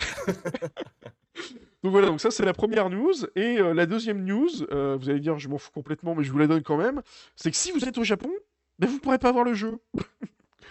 Le jeu va être annulé au Japon. Alors pourquoi? Parce qu'en fait, tout simplement, euh, ce qui, s- euh, ce qui s'est passé en fait, c'est qu'au Japon, vous avez euh, l'équivalent du PEGI que nous avons notamment en Europe. Alors je crois qu'au Japon, ça s'appelle le CERO, euh, C-E-R-O, euh, qui s'occupe notamment du classement euh, des, jeux, vous savez, un peu comme en Europe, le fameux PEGI 18, PEGI 16, etc. Qu'on voit à chaque fois de début de trailer où il y a marqué PEGI 18. C'est le truc qui te fait flipper à chaque fois que tu l'entends. Euh, et du coup, du coup, au Japon, bah, ils ont tout simplement demandé aux, créateurs derrière le, jeu, je sais plus quel est le, le studio derrière qui derrière The Callisto Protocol, mais ils ont demandé tout simplement de, de rendre ça un peu plus soft et de censurer un peu leur jeu. Vous savez, un peu comme euh, en Chine, vous avez euh, certains jeux qui, euh, qui n'ont pas des traînées de sang. Les traînées de sang ne sont pas rouges, mais c'est vert. Comme ça, vous savez, c'est moins, c'est moins quoi.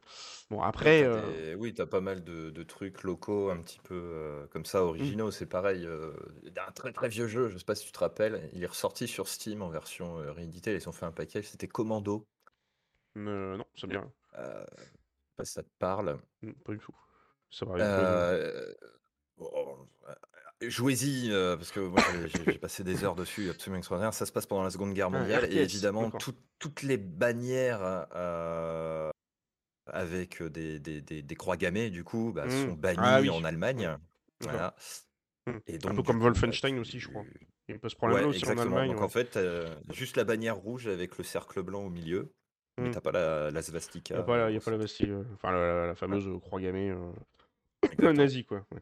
Euh, du coup, euh, voilà, un petit peu ce qu'on pouvait apprendre sur Callisto Protocol. Donc forcément au Japon, il a été annulé. Donc bon, on se doute que les Japonais vont essayer sûrement de se le procurer euh, peut-être se le procurer du coup un peu en, un peu en loose day. Il y aura sûrement peut-être quelqu'un qui s'amusera à faire une trad, une trad avec un mode. Je suis sûr qu'il y a un gars qui va trouver une solution hein, parce qu'à mon avis, je pense pas que les Japonais, s'ils ont envie de jouer à ce genre de jeu-là, vont se laisser marcher sur les pieds juste pour une, euh, une histoire de, de, classification. Quand vous voulez un jeu, vous trouvez toujours un moyen de l'avoir.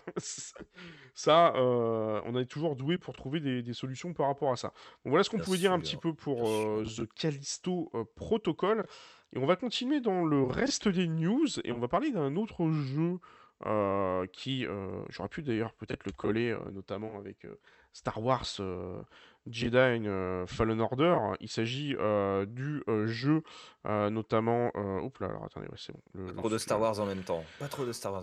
ouais, non, non, faut, faut le distiller tranquillement et tout. Il s'agit de Star Wars Eclipse le fameux Star Wars de chez Quantic Dream, euh, qui est euh, censé arriver. Euh, alors, je ne veux pas trop vous teaser la date parce que ça risque de vous faire mal au cœur. En fait, on ne l'a pas déjà de une de la date.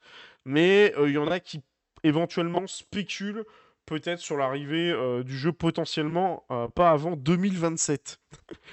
On va enfin pouvoir dire qu'un jeu va sortir plus tard que peut-être Star Citizen. Ouais. Star Citizen arrive en 2027. Après, après c'est Quantic Dream, c'est normal. Les mecs mettent du temps quand ils sortent des jeux. Mais ça te sort des perles. Moi, je suis désolé. Ah, hein, clairement, euh, clairement un Beyond Two Souls ou euh, un, un D3, Become Human. Euh, c'est vraiment des. Euh, et jouez-y. D'ailleurs, j'ai pas joué D3 Become Human, mais le peu de stream que j'ai regardé, j'ai fait absolument que j'y joue un de ces quatre jeux-là. D'ailleurs, c'est partie de ma liste aussi. D'ailleurs, l'ami qui fait des effets spéciaux est au générique de Detroit Become Human. D'accord, ok. Putain, donc il pourra peut-être te filer des... devant lui s'il y a des infos sur ah, je, je pense que je vais aller gratter. Dis donc, tu repasses pour Quantic Dreams ou pas? Au fait, je voulais t'inviter pour boire un grand bol énorme de sangria, ça te tente? Écoute, j'espérais le voir hier euh, à une soirée et, et il était pas là. Mais euh, du coup, ça ah, me fait une bonne excuse pour le. on, va, on, va, pas, on va pas, on va pas l'embêter avec des problématiques de NDA parce que c'est vrai que si tu balances des news et tout et qu'après on, on, en parle ici, ça risque de, ça risque de lui retomber dessus et de nous retomber dessus aussi parce que les NDA, faut pas trop, faut trop euh, s'amuser à, à, grappiller avec. Donc en fait, dans les, euh, dans les news qu'on a notamment sur, euh, sur le jeu, alors il y a quand même quelques infos qui ont été lâchées, notamment par le studio. bon, la date, comme j'ai dit, potentiellement pas avant 2027. Il faut savoir qu'aujourd'hui, le, jeu n'est même pas passé en phase de production. On est vraiment à l'état statut embryonnaire, donc ils sont en, vraiment en pleine écriture en fait tout simplement du, euh, scénario. Donc les images que vous voyez là, ce sera absolument pas des images in-game. Hein. C'est vraiment là, on est sur du euh, pur trailer euh, avec quelques concepts. Alors en fait, le jeu prendrait sa place, en fait, l'histoire prendrait sa place à l'époque de la Haute République, qui est un peu l'époque de l'âge d'or des, des, Jedi.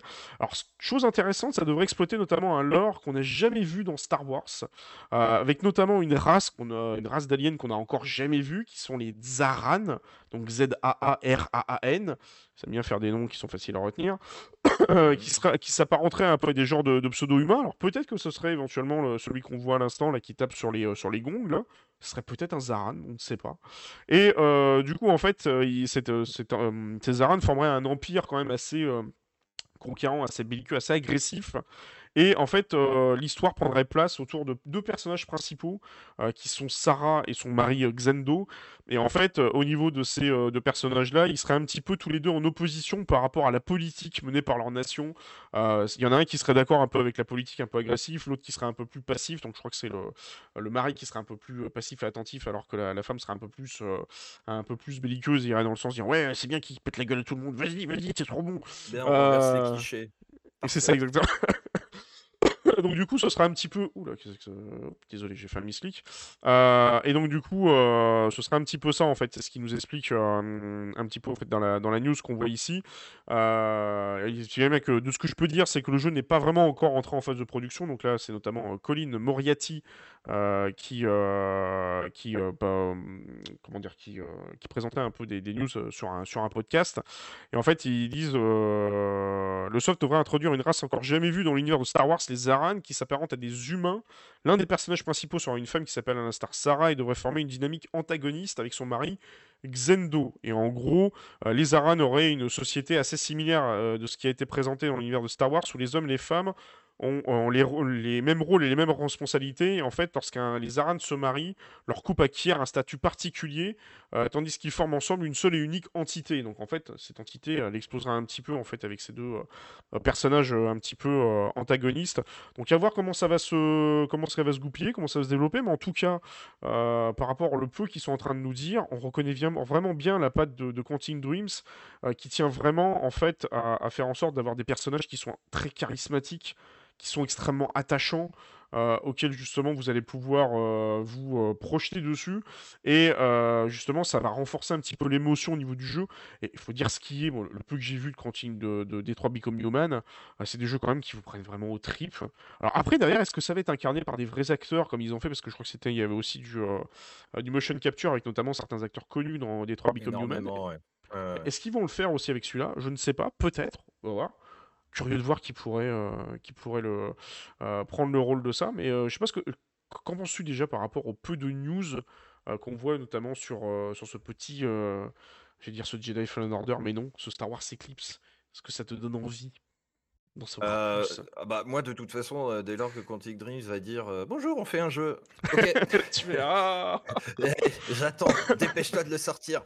Euh, non, parce que euh, j'avoue que Destroy Become Human, j'y ai passé un temps incroyable. Et tu sais, en plus, c'est des... avec des arbres de décision. Et Oui, chaque décision oui. que tu prends a des conséquences euh, éventuellement, soit juste après dans le jeu, ou soit vraiment vers la fin. Ouais, sur la fin.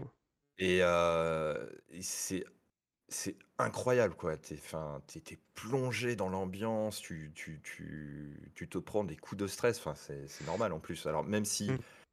il y a beaucoup de gens qui critiquent un peu en disant Ouais, c'est de l'enchaînement de QTE, nanana, nanana. Ouais, C'est c'est- mais c'est un- Quantic Dreams, c'est comme ça. c'est- du jeu narratif pur, quoi. C'est un film, un film en Voilà, jeu vidéo, c'est- quoi.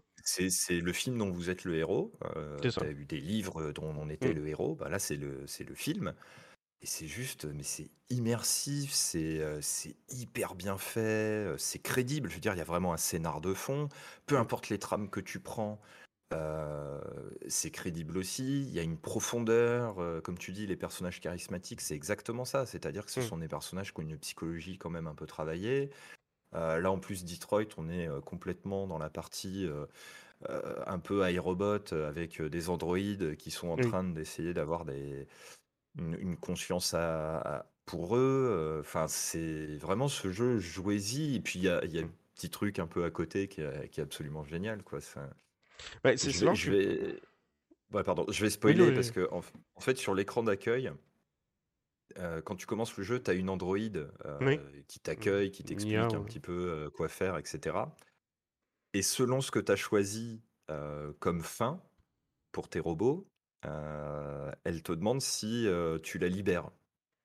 Et donc, en fait, ton écran d'accueil se retrouve vide pendant un Ah certain oui, temps. d'accord. Parce que- parce qu'elle se casse, voilà. Tu l'as libérée, donc elle s'en Ah va, oui, elle a plus de raison d'être là. C'est Euh, voilà, et puis, et puis c'est après, quoi bon, ces IA qui re- prennent des RTT C'est nouveau, ça? Non mais voilà, et après en fait le truc te dit est-ce que vous voulez la faire revenir? Bon, parce que voilà, c'est aussi... Mais je, je trouve ce genre de petit truc à côté toujours un petit peu savoureux. Oui, c'est Et, c'est- vrai que Quantic Dreams là-dessus, euh, ils sont vraiment, euh, ils sont vraiment à la pointe. Donc après, qui se colle au Star Wars, euh, Mm. balèze. C'est c'est une très bonne chose. Euh, Je trouve que c'est une- vraiment une très bonne chose. hein, Parce que Ouais, c'est. et je, on aura un jeu quali euh, visuellement et euh, dans la direction artistique, ça c'est sûr et certain. Après, est-ce qu'on aura un jeu QTE à mort? Je sais pas. Alors ça, c'est une bonne question. Ouais. Parce que c'est vrai qu'en en termes de jeu Star Wars, je sais pas en fait qu'est-ce que va leur demander Lucas? Parce qu'il y a quand même beaucoup Lucas qui repasse derrière. On le voit d'ailleurs au début du, euh, du trailer. C'est Lucas Game qui, euh, qui vraiment euh, est derrière tout ça et qui valide. euh, c'est pire que chez Nintendo avec hein. Ils, ils valident tout de A à Z, avec pour le meilleur et pour le pire parfois. Mais du coup, ouais, à, à voir effectivement. Je sais pas, si ça sera un QTE. Je sais pas si tous les jeux de Quantum Dream sont des QTE ou il y a des jeux qui en sont pas. euh. Je connais pas Ah, assez le en fait problème, les jeux. de- que mes deux références, ça va être Heavy Rain et, et Detroit Become Human, et pour le coup, les deux C'est des QTE. sont ras la gueule de. QTE. Euh, Beyond Two Souls, je sais pas, tiens, faudrait que je regarde. euh, Après, le, le truc, c'est que le QTE, c'est vrai qu'il est moins, moins grand public. Donc, je vois mal, en fait, euh, Lucas dire euh, faites un, un Mm. QTE, même si euh, dans les origines de Lucas, on a quand même eu euh, aussi, euh, je crois que c'est Monkey Island. C'était Lucas, je crois qu'il l'avait fait, il me Monkey semble. Island, c'est du point and click, euh, ceci Ouais, voilà, c'est du point and click, mais ça se rapproche un peu d'un QTE dans le sens où c'est pas, pas un truc dynamique comme tu peux avoir avec un, un shooter-looter, par exemple. Donc on est beaucoup plus, beaucoup plus posé. Donc je ne sais pas, à, à voir franchement, honnêtement, c'est une excellente question. Est-ce qu'ils sortiront de leur zone de confort là-dessus ou pas? À voir. Mais en tout cas, oui, pour reprendre un peu ce que tu disais tout à l'heure, ça, me, je, je me percutais à l'instant quand tu parlais justement de, euh, de robots, ça m'a fait penser notamment bah, à la, à la série Isaac Asimov avec euh, le cycle des robots. Je trouve honnêtement que euh, le jeu de Quantic Dream Detroit Become Human est beaucoup plus une référence et un hommage à la série d'Isaac Asimov du cycle des robots que l'est l'espèce de film immonde avec Will Smith qui s'appelle IA ou Robot. ou je sais plus, iRobot Robot. Qui est juste pour moi mais pas possible quoi. C'est presque une insulte limite au, au cycle des robots d'Asimov et je trouve que vraiment honnêtement le peu que j'en ai vu de euh, je me suis fait un peu spoil d'ailleurs sur des, euh, chez des streamers j'ai trouvé que Detroit Become Human était beaucoup plus euh, dans cette veine-là, justement, de savoir euh, qu'est-ce que le robot doit faire, quelles décisions il doit prendre, est-ce qu'il doit aller du côté euh, de l'humain ou pas de l'humain. C'est les fameuses. Enfin, tout tourne en fait au- Les autour trois des, lois, ouais. des- des trois lois principales. Euh, si on, on rappelle, je crois, les trois lois, c'était la première la- un robot ne peut porter atteinte à un être humain, un robot doit obéir à un être humain, la troisième, c'est un robot ne peut pas. euh, aller à l'encontre des deux premières lois, ou je sais plus si on résume Ouais, un peu les, euh, trois lois de la robotique. Et en fait, vous avez Les- tout qui tourne autour de ça. Quoi. Ouais, c'est marrant parce que iRobot, je trouve quand même que il y a un truc qu'on arrive à tirer du, du, du- Ah, tu l'as aimé hein Alors, c'est un bon film d'action. Inst- Instant friction. voilà. Après, euh, ouais, instant friction. Putain, c'était cette en- merde d'entrée de jeu. Euh, non, non, non, non, en fait, il est assez. euh, Moi, ce que j'aime bien dans le scénar, effectivement, c'est. Je vais spoiler, tant pis. Euh, je comptais faire une chronique dessus, mais c'est pas grave, je, je me Ah vengerai. bah, tu pourras la faire quand même, tu auras le temps d'en parler. C'était, euh, c'est c'est effectivement la fin, c'est de voir que l'IA finalement arrive à réinterpréter euh, les, les trois lois et, Mm. et qu'elle déclenche un, Ah oui, oui. Oui, c'est vrai. elle déclenche la loi martiale pour protéger finalement Mm. les humains d'eux-mêmes, quoi. Et bon, moi je suis assez sensible à cette, euh, à cette conclusion aujourd'hui en me disant, bon, demain c'est une IA qui dirige le monde, au moins c'est factuel, quoi. Il n'y a pas de. Voilà. Oui, bon, ça c'est déjà vu d'ailleurs dans des entreprises au Japon. hein. Je crois qu'une fois il y a eu Oui, une IA euh, qui, qui a pris le contrôle euh, par intérim euh, d'une entreprise japonaise, je crois, si je dis pas de bêtises. C'est même pas elle a pris le contrôle par intérim, c'est il y a une IA maintenant qui gère une boîte. Alors je sais plus. Ah, c'est sûr, c'est une info qui est tombée les dernières semaines là. Ah oui, elle gère quand même, parce que moi j'étais resté sur une info qui, qui... enfin une, IA qui gère de manière en, en, en Elle est, elle intérim. est, elle est, elle est, euh, elle est PDG normalement, il me semble. Attends.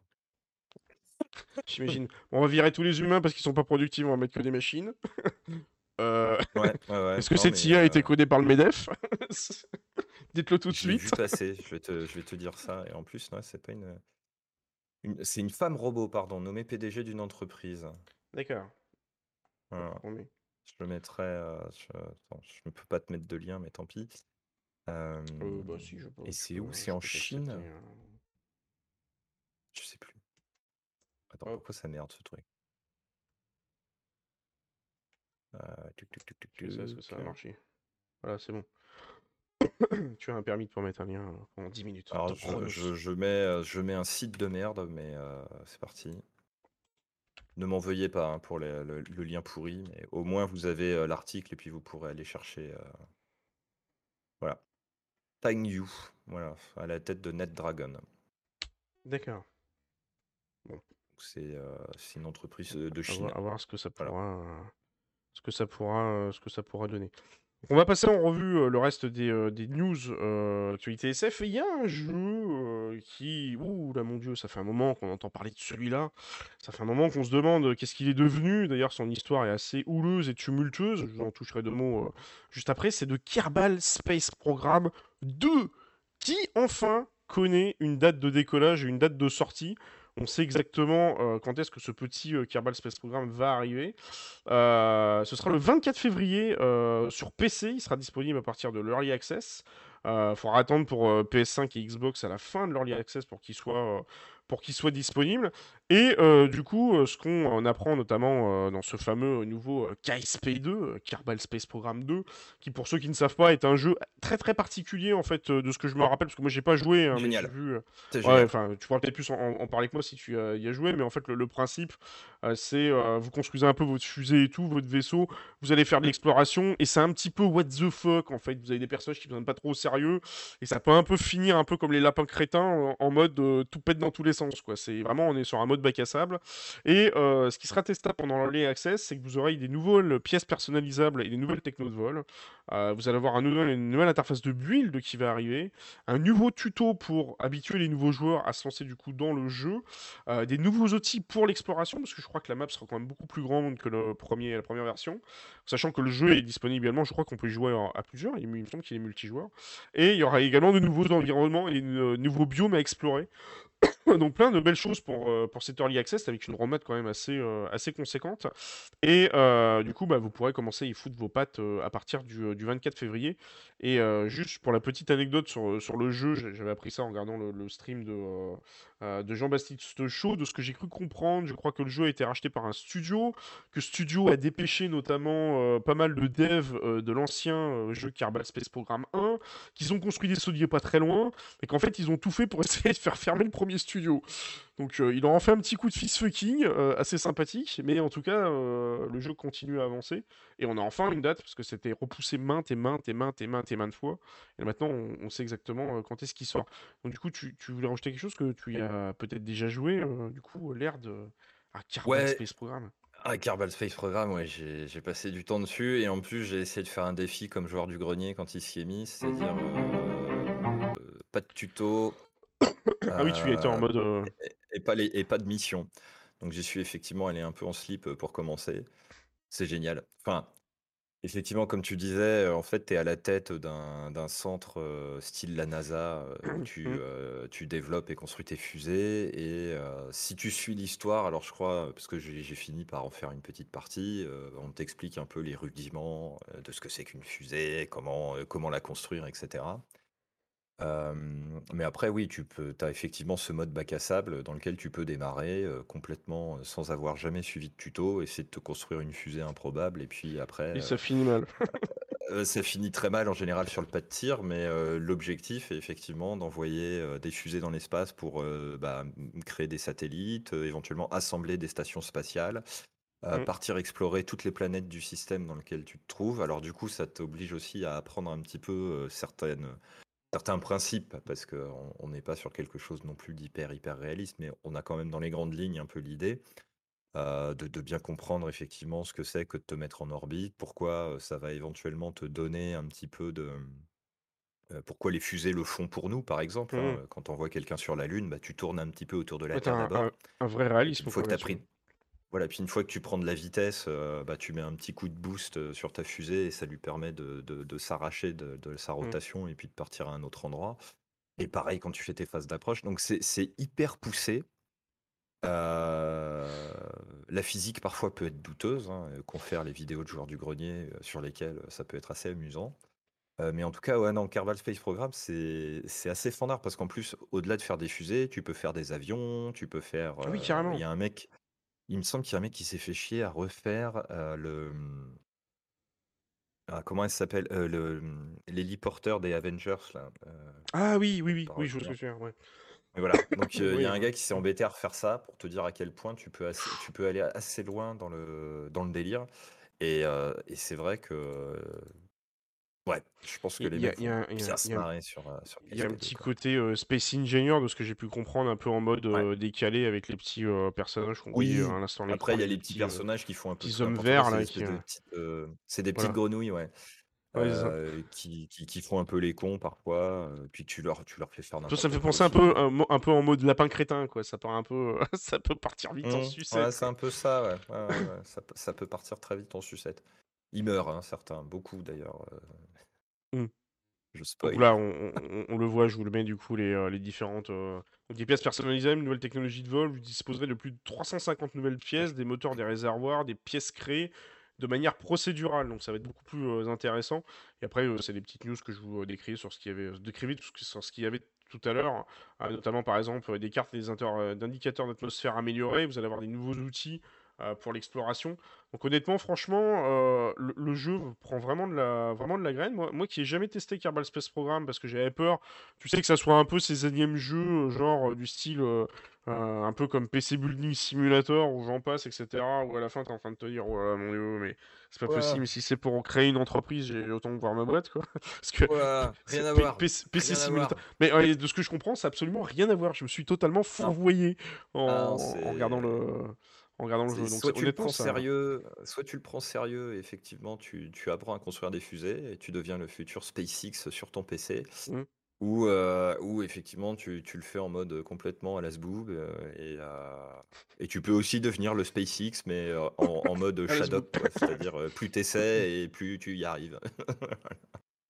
non, non, c'est top. Je franchement, hein, déjà le premier franchement, à, voir. Et je pense qu'à mon avis, ça fera partie des petits jeux euh, sur lesquels on aura peut-être euh, se poser sur la chaîne. Et tu me confirmes, il est, euh, il est multijoueur, je crois, il me semble, Kerbal Space Program, si je me trompe pas. Je crois que c'est pas que du solo. J'ai un doute maintenant. je sais plus. Attends, je vais regarder dans ma librairie. il me... Je crois que Space Engineer, me semble, est multijoueur. Mais du coup, Kerbal il est solo. Hein. Ah, c'est que du solo, d'accord. Ah, ah, ça aurait été, ça aurait été marrant à plusieurs, j'avoue que ça aurait pu être un côté fun. Mais bon, après, c'est comme tout. Hein. Peut-être le nouveau, je sais pas. Peut-être à voir. Bah c'est facile à dire. On dit toujours ouais, ça serait bien, ça serait cool que ça soit multijoueur et tout. Mais là, il y avait, euh, j'avais cette semaine notamment euh, un, ami qui est passé, euh, qui, qui, a conçu son propre jeu vidéo. je vous en avais parlé, notamment Naturia, que vous pouvez revoir, notamment sur un des, sur le dernier live sur sur la chaîne en replay. vous avez le, le chapitrage et vous avez la présentation du jeu Naturia. Euh, et du coup, il m'expliquait effectivement que, euh, de toute façon, un jeu vidéo, euh, c'est vraiment dès le départ que tu conçois le multijoueur, parce que tu as un certain game design à mettre en place, et un certain nombre de, mmh de, particularité. Forcément, un jeu que vous, vous, le mettez solo, comme là par exemple vous avez des fusées, tout va être instancié de manière solo, mais quand vous commencez à le faire pour, le plus, pour plusieurs joueurs, il faut que tous les joueurs voient la même chose. On voit toutes les problématiques qu'il y a sur Star Citizen. Donc c'est vrai qu'on se dit toujours, ouais, ça serait cool en tant que joueur que ça soit multijoueur, mais un, dev qui entend ça dans un studio, il est en train de se dire, oh la vache, putain, mais il te rend pas compte, c'est compliqué à faire quoi. Genre, j'ai pas les moyens, ou j'ai pas le temps, ou j'ai pas l'énergie, et il y a des fois, il préfère consacrer ça uniquement à un jeu solo bien fait euh, plutôt que de s'étaler avec euh, du multijoueur, parce qu'après, multijoueur dit aussi hébergement de serveur, et c'est pas simple. Alors parfois, vous pouvez faire du euh, peer-to-peer, chacun héberge la partie et tout dans son coin. On voit ce que ça a pu donner parfois, notamment, je me rappelle, et j'avais appris ça il y a très longtemps, c'était Nintendo qui avait fait ça avec Super Smash Bros. Brawl, notamment où tu avais des parties qui étaient en peer-to-peer, et il suffisait que tu tombes en, en, combat, même sur Mario Tennis, que tu tombes, sur la Switch, ils avaient fait ça aussi, tu tombes en combat avec un mec qui avait une connexion internet au l'autre bout du monde dégueulasse. C'était compliqué de jouer au tennis. Hein. Toi, t'avais une bonne connexion, lui, il avait une connexion pourrie, il est en train de te dire, purée, mais pourquoi ils ont pas dit des serveurs pour ça? Comme quoi, c'est pas si simple que ça pour euh, de faire du, euh, du, multijoueur. Donc à voir. Je ne sais pas si celui-ci multijoueur, donc je... N'hésitez pas à me le dire d'ailleurs sur le chat ou même en commentaire euh, si vous avez, si vous avez l'info. Et du coup, je voulais vous montrer une news, mais qu'est-ce que c'est que ce sketch Un copier-coller qui a mal marché. La dernière news, notamment sur Starfield. Mais pourquoi est-ce que c'est quoi ce bordel? Pourquoi est-ce que la news ne fonctionne pas correctement? Ah, Elle est pas mal celle-là. poum, on va essayer. Non, bah, je, n'ai pas la news. Bon, bah, je vais vous la dire alors. je pourrais pas vous la montrer, mais je pourrais vous la dire. Euh, sur Starfield, il va y avoir un, une espèce d'easter egg euh, qui va arriver avec un, personnage qui, euh, pour ceux qui en ont un petit peu l'habitude, était présent notamment sur Skyrim, si je me trompe pas. Et en, fait, ce personnage était assez charismatique et assez embêtant. il s'appelait notamment, je crois, le fanatique. Euh, et il était euh, quand même assez euh, casse-pied, il avait tendance un peu à vous taper sur les nerfs assez facilement sur Skyrim. Et du coup, Todd Howard, notamment pendant une, comment dire, une, présentation euh, qui a été faite récemment sur, euh, sur Starfield, où il y a eu une espèce de petite interview et tout dans les studios. il a lâché deux, trois infos, et il a parlé notamment de ce personnage qui serait un peu une espèce d'hommage d'un des personnages que vous avez sur, sur Skyrim. donc vous allez peut-être le retrouver du coup dans Starfield, et vous allez pouvoir, par l'intermédiaire d'une mission dédiée, comment dire retrouver cette espèce de easter egg. Donc c'est pas trop étonnant de la part du studio qui s'amuse à faire des easter eggs comme ça à droite à gauche. Euh, c'est plutôt, euh, plutôt de bonne guerre en général. Euh. On sait très bien que Starfield va être beaucoup inspiré de ce que vous avez dans les environnements et un peu dans le style d'un Fallout dans l'espace ou même éventuellement d'un Skyrim. C'est pas étonnant qu'ils fassent quelques petits easter comme ça à droite à gauche. je suppose qu'au passage ça doit leur permettre de réutiliser les lignes de code d'anciens jeux et de faire des économies petite astuce de développeur. Vous avez, vous avez passé du temps à coder un truc. Si vous pouvez vous dire, bah tiens, si ce bout de code, tu pourrais la réutiliser pour autre chose, vas-y, ils verront du feu. On leur dit que c'est un easter egg. T'inquiète, ils vont être contents. Petit malin. Bah, vous entendez Star Citizen? Allez, si au boulot. Allez faire de l'easter egg partout. Exactement. Donc voilà, ça va être un peu plus compliqué de faire de l'easter egg. Bon, après, il pourra le faire peut-être avec. Remarque, si, ils ont fait un peu parce qu'ils ont, euh, notamment avec euh, Wing Commander, il y a pas mal de, il y a pas mal d'easter egg euh, entre Wing Commander et Squadron 42. Ça triche, c'est son jeu. Alors du coup, moi, je voulais vous parler d'un autre jeu euh, ce soir, euh, parce qu'on parlait notamment avec Kerbal Space Program de jeux de construction et tout. Euh, j'aurais même d'ailleurs pu vous le lancer, le jeu, ça aurait même été plus simple. mais sinon, je risque d'y passer un petit, peu, un petit peu de temps, donc je vais essayer de vous le présenter un petit peu rapidement. il s'agit en fait de Cosmotir. c'est un jeu que j'ai eu l'occasion de découvrir cette semaine, mais alors complètement par hasard.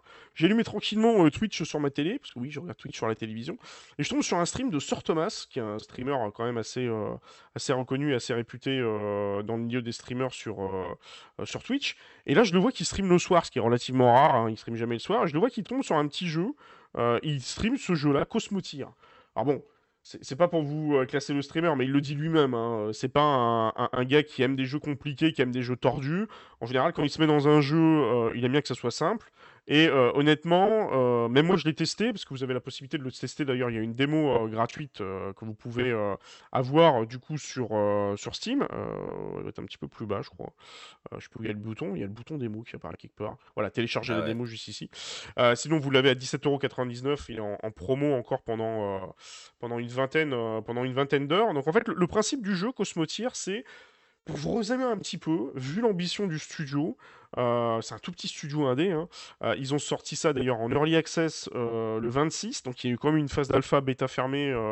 il y a pas mal de joueurs qui ont testé, qui a duré plusieurs mois. Ils ont eu pas mal de retours de la part de la communauté. L'objectif, en fait, c'est un peu comme si vous aviez un Star Citizen mais en 2D. Alors vous allez comprendre tout de suite pourquoi je vous parle de Star Citizen, parce qu'il y a une phrase moi qui m'a euh, qui m'a vraiment fait résumer le, jeu.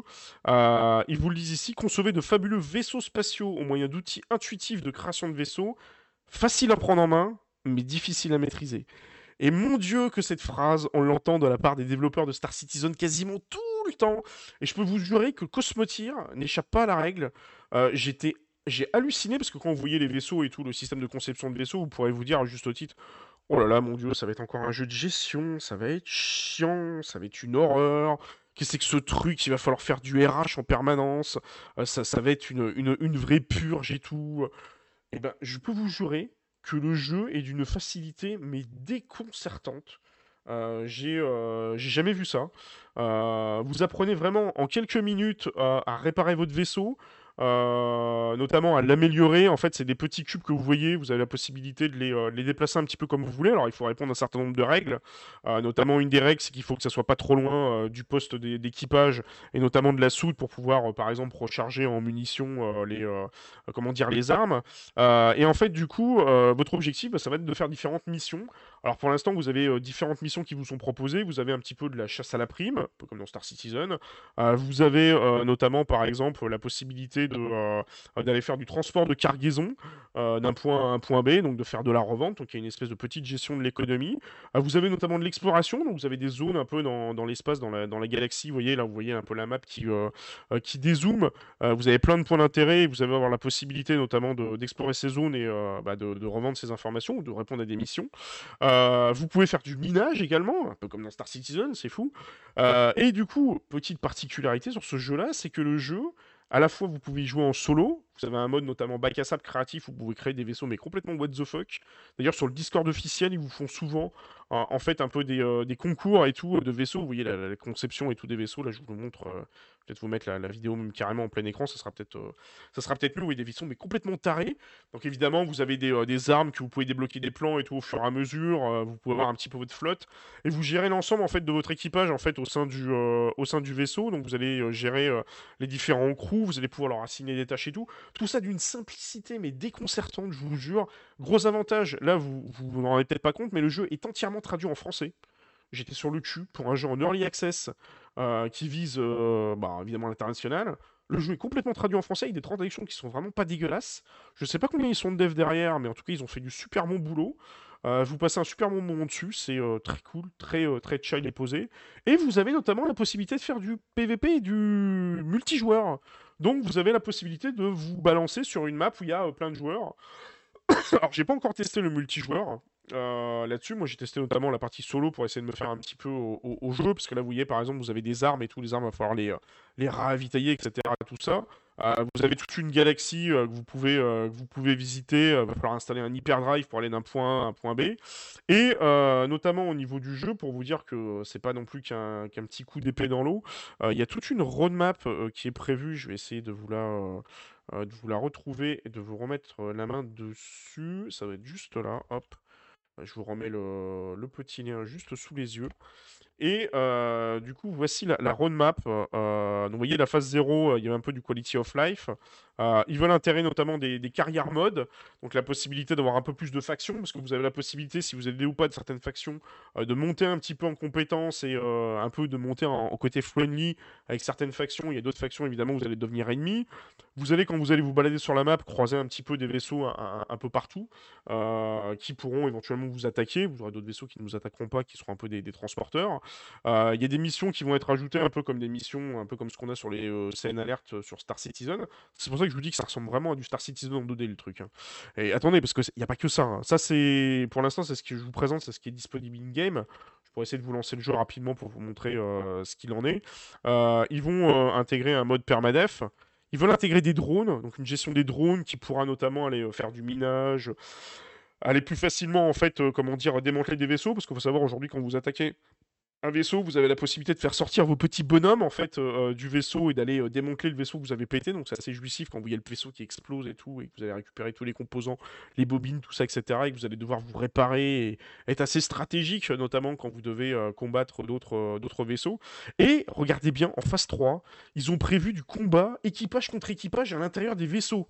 Donc ça veut dire que vous allez pouvoir prendre d'assaut avec vos petits bonhommes l'intérieur de l'autre vaisseau et faire du combat à l'intérieur. Donc franchement, honnêtement, si ça, ça me fait pas penser à Star Citizen, mais en version 2D, je sais pas quoi faire. Hein. Parce que honnêtement, ils ont, vraiment une, roadmap qui est assez dingo. Euh, la possibilité voilà, de transformer euh, des vaisseaux. Ils veulent aller un peu plus loin en fait au niveau des, euh, des, différents, supports. Il y aura du modding qui sera intégré. Vous avez notamment un workshop, alors pour ceux qui ne savent pas, parce que le jeu est disponible que sur Steam, évidemment que sur PC. vous avez la possibilité sur Steam d'utiliser la plateforme de Steam pour faire ce qu'on appelle des workshops. Et en fait, le workshop, c'est euh, tout simplement une espèce de hub, euh, euh, une zone communautaire où les joueurs, on doit l'avoir ici, voilà par exemple là, vous l'avez là, et les joueurs peuvent partager en fait tout simplement leur création de leur propre, leur propre vaisseau. du coup, ici, donc vous voyez, il y en a qui se sont amusés par exemple à créer des vaisseaux. je crois que j'ai vu passer le Rocinante. Il y en a qui vous font des vaisseaux Star Trek et ainsi de suite. Oui, parce que vous avez as un mode où tu peux faire ce que tu veux en fait. Hein, tu es complètement libre. Alors, la gestion de la mort euh, est quand même relativement cool, parce qu'en fait, quand tu pars en combat et que tu te fais buter, euh, si ton vaisseau est détruit, ben, ton équipage explose, il meurt, mais tu as des saves automatiques, donc tu peux revenir en arrière et te dire Ah ouais, putain, j'ai merdé, ok, save automatique, je reviens un peu en arrière, je retente une nouvelle stratégie, ou éventuellement j'améliore un peu mon, euh, mon vaisseau. Alors, ce que je vous propose, c'est trêve de blabla, je peux même vous le montrer carrément in-game, ça peut être sympa de, vous montrer ça rapidos, et, et, pendant ce temps, tu vas me dire ce que tu en penses, du coup, l'erd euh, par rapport à cette petite présentation Est-ce que ça te fait euh, saliver? Alors, je ne suis pas du tout sponsorisé par l'éditeur. Ils m'ont offert deux clés. Je vais vous en faire gagner une juste après. Euh, c'est moi qui les ai contactés. C'est moi qui leur ai demandé des clés d'accès justement pour parler du jeu. Parce que j'ai vu qu'il y avait vraiment un gros, potentiel. Mais je suis totalement libre de, dire ce que je veux sur le jeu. Je pourrais très bien vous dire qu'il est bon, pas bon. Moi, ça m'arrive deux, trois fois d'être un peu resté bloqué, notamment par exemple sur la construction de vaisseaux ou quand j'ai déplacé certaines pièces. Euh, c'était un peu chiant parce que euh, du coup, euh, tu déplaces une pièce et il faut faire gaffe parce que les pièces que tu mets, il faut toujours que les pièces soient accessibles. Un canon, il faut qu'il soit accessible par des portes. Donc si tu le bouches avec, un... voilà, avec des manques d'équipage, mais t'es un peu dans la merde et tu peux pas le déplacer. Mais vous pouvez faire des contrôles Z, tout ça, il y a des tonnes de raccourcis. mais je sais pas du coup, toi, qu'en penses-tu par rapport à, ce petit jeu? J'ai vu que tu viens de dire que tu avais téléchargé la... J'ai chargé la démo, hein, donc j'irai voir. chargé ah, carrément. Tu T'es parti du coup en mode, euh, en mode aller, euh, aller tester la, la démo parce que le jeu est disponible gratuitement, vous pouvez le tester en démo. Euh, je vais vous le montrer peut-être rapidement in-game. Moi, je te fais confiance. Hein. Je veux dire, tu, tu, tu balances un jeu, je me dis, bon, Max Fly, ça a l'air d'être un gars bien, donc on va écouter sa proposition. Il joue à Star Citizen, il doit pas être si mauvais que ça. ça va. Non, alors. J'en ai vu quelques-uns, effectivement. Des... Il y a, d'autres jeux où tu construis comme ça. Alors, ça peut être ta base, ça peut être un véhicule que tu déplaces et tout. Mais non, je trouve ça assez cool. Et puis, le fait, effectivement, que derrière, tu puisses un petit peu te lâcher en mode créatif, mode bac à sable, ça, c'était, c'est pareil. Ça fait partie de, ces trucs qui font bien plaisir. Comme dans, comme dans Kerbal Space Program, d'ailleurs, mmh, dont on parlait à l'instant. Tout à fait. Euh, mais euh, ouais, ouais. Et puis là, je suis en train de regarder justement le hub de la communauté. Euh, c'est vrai que les mecs se sont bien lâchés. Alors, ah. il y a beaucoup de Star Wars. Vous Oui, bah forcément. d'imagination. Allez donc dans Star Citizen, faites-nous des bagnoles. Bon, t'inquiète pas qu'il doit y en avoir certains. Oula, ou les, les, comment ça s'appelle les, le chip du, des Vandouls, là, le King Vandoul, allez-y, balancez-nous des trucs de dingue. Non mais ah, je, je je vais tester, je ferai, je te donnerai mon avis euh, lors de notre prochaine émission ensemble. bah, je, peux vous montrer rapidement hein, pour vous expliquer un peu in-game comment ça se passe. Bon, évidemment, ceux qui seront en podcast pourront pas le, voir. Je vous montre le, jeu, comme ça vous voyez à peu près à quoi vous en tenir, et après on fera le, le giveaway. Et peut-être que quelqu'un parmi vous dans le chat aura l'occasion de gagner une clé euh, d'accès, euh, d'accès au jeu. Déjà, ce qui est super intéressant, c'est que vous voyez au niveau des paramètres, euh, pour une early access, les mecs ont quand même été assez loin. Vous voyez, tout est en français. Donc pour ceux qui ont peur de se taper de l'anglais. Et bonsoir à toi, Doc Valagan, comment vas-tu? Bonsoir tout le monde. Je regarde d'un œil en sous-marin, ce qui est pas évident dans un sous-marin. Effectivement, oui, c'est un peu compliqué. Oui, tu regardes avec la. Comment on appelle ça dans le sous-marin Là, tu sais, l'espèce d'œil là qui, qui te permet de regarder le périscope. Voilà, tu regardes avec l'œil du périscope. Déjà, il y a énormément d'options en fait qui sont euh, disponibles euh, au niveau du jeu. Vous pouvez quasiment euh, tout paramétrer. Un petit truc que j'ai trouvé génial, il y a un éditeur de GIF. C'est-à-dire que vous pouvez carrément enregistrer des petits gifs de vos combats pour les publier tous sur les réseaux sociaux. alors je, peux vous montrer éventuellement à la rigueur en, chargeant une nouvelle partie. Vous voyez, vous avez un carrière, un mode carrière, un mode créatif. si on prend le mode carrière, par exemple, vous voyez ici, vous avez différents modes de combat. Donc à la fois civil invulnérable jusqu'à grand amiral, si vous voulez euh, vraiment vous faire, euh, vous faire peur. Et un peu au début, si vous savez pas trop quoi construire en fait comme vaisseau, il vous propose des modèles déjà préfaits. Euh, vous voyez sur lequel vous avez notamment pas mal d'espace libre, vous allez pouvoir un peu les, améliorer. Il vous propose un peu de fonds d'argent pour, pour commencer tout au début. Moi j'ai choisi un peu le modèle C parce que je trouvais qu'il avait un peu de place. donc voilà ce qu'on au niveau du début du jeu. Alors, je vous montrer un peu là, je vais vous charger rapidement la partie euh, que moi j'avais commencé à faire. C'était le 30 10 à 18h29. Vous voyez, j'ai commencé il y a. J'y jouais encore tout à l'heure, euh, histoire de m'imprégner un petit peu plus du. Euh, un peu plus du jeu. D'ailleurs, le jeu. Oui. D'ailleurs, le, jeu, le jeu au passage est très, euh, très peu consommateur en, ressources. Hein. Franchement, honnêtement, ça tourne, ça pourrait presque tourner sur un téléphone, le machin. Vous voyez, par exemple, pour déplacer un vaisseau, euh, vous le déplacez. Alors là, le, jeu est en pause. Vous avez la possibilité de le mettre en, vous voyez, d'accélérer un peu les, euh, d'accélérer un peu la, vitesse au niveau du jeu ou de la ralentir. Et du coup, vous voyez, par exemple, pour déplacer un vaisseau, vous faites un clic droit. Et là, si vous tournez le vaisseau, comme ça, il va vous indiquer, voilà ici, euh, dans quelle direction il va se, positionner. Et par exemple, vous voyez ici, vous avez euh, le vaisseau que j'ai un petit peu euh, agrandi, avec les membres d'équipage qui sont là, un petit générateur, des petites armes, donc tout ça, vous avez la possibilité de les déplacer, de les, changer. vous voyez, il suffit de, faire bouger la souris un peu sur les côtés. c'est un peu ça, c'est un peu en mode sport, mais en fait, t'as un peu, comment dire, une petite vie dans le vaisseau. Et euh, quand je vous dis que tout est vraiment extrêmement simple et vraiment intuitif, euh, vous voyez, le, le, raccourci pour construire, c'est ça.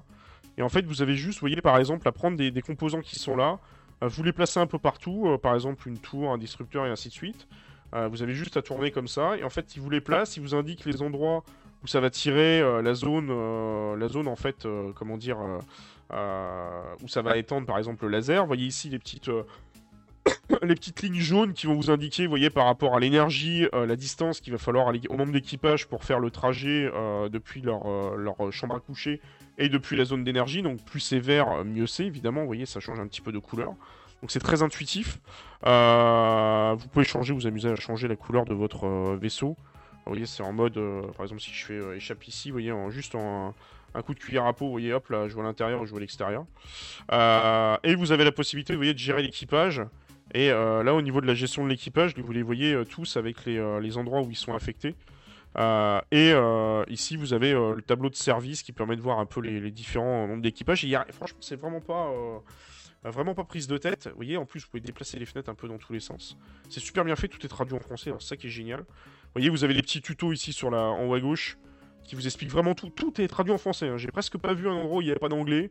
Donc même les tutoriels seront faits en français également. Euh, ce, qui est assez, euh, ce qui est assez cool. Et euh, par exemple, si je vous montre notamment pour, pour faire une mission, c'est très simple. Vous voyez, j'ai une station spatiale ici. D'ailleurs, on le voit là, c'est un, vaisseau. C'est pas un vaisseau de joueur, hein, c'est un vaisseau d'IA. Parce que là, je suis en mode, en mode solo. On voit avec les petits bonhommes qui rentrent et qui sortent, c'est assez, assez rigolo. Et là, vous, voulez, vous voulez faire une mission, bah, vous appelez tout simplement le, la station. Voilà, hop, hop, j'appelle la station. Voilà, vous avez la liste des missions.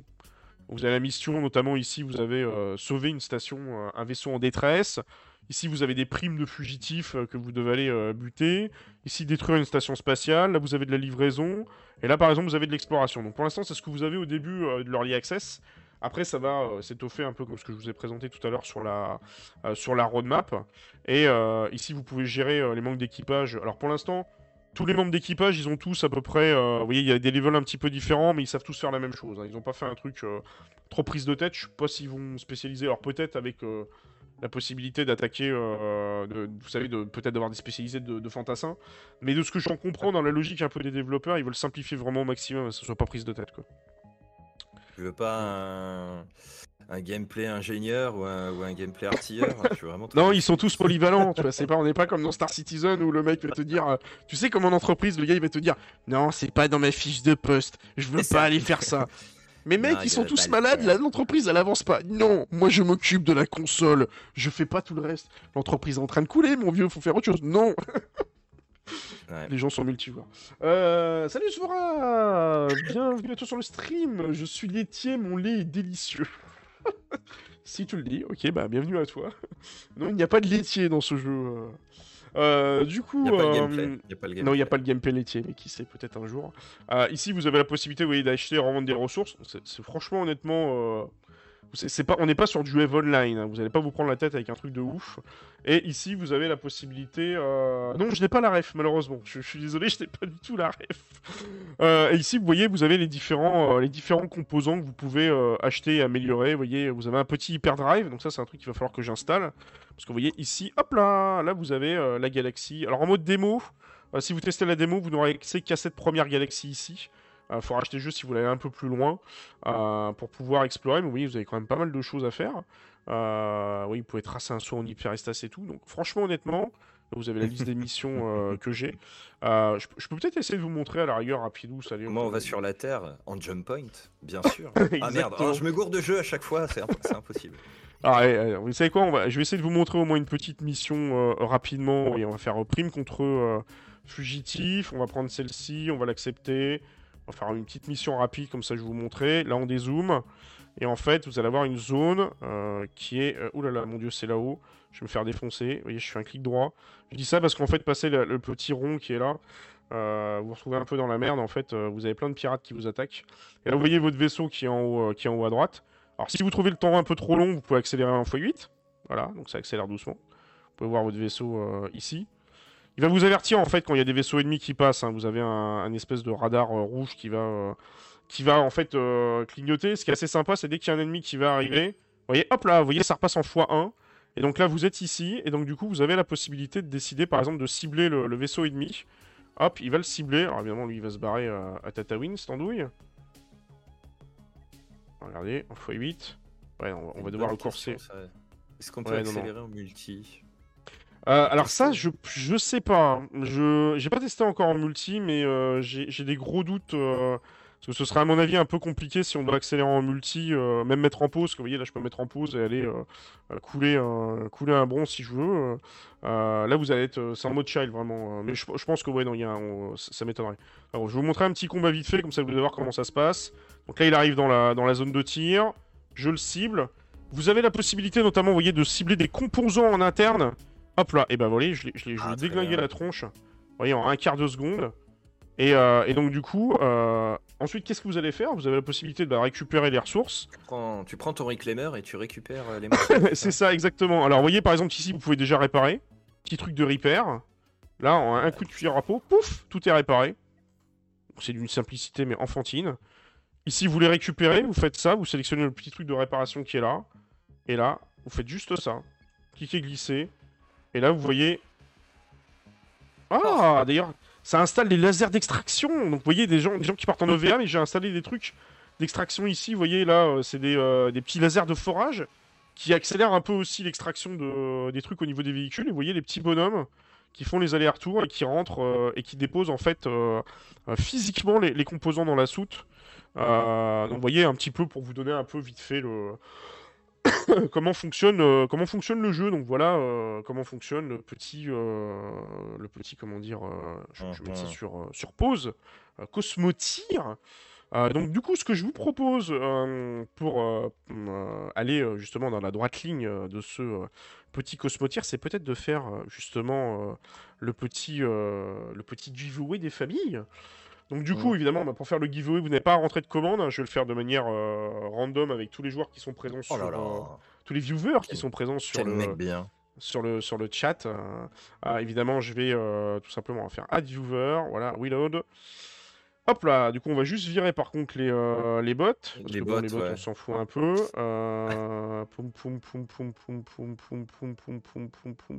Je pense que les autres ce ne sont pas des bots. Du coup, euh... oui, oui, ce gat, on aurait un peu l'air con. Euh, du coup, par Ça. contre, une fois que le, le giveaway sera, euh, on l'aura lancé, vous avez un cooldown, donc il fera obligatoirement, vous aurez 30 secondes, vous l'avez ici. Je lancerai le cooldown, vous aurez 30 secondes pour parler sur le chat pour que la personne soit vraiment identifiée comme gagnante. Et après, si vous voulez récupérer la clé, vous ferez un petit point d'exclamation Discord et je vous filerai ça du coup sur le Discord juste après. Donc du coup, je vous propose, euh, sans trêve euh, d'attente, de lancer l'animation.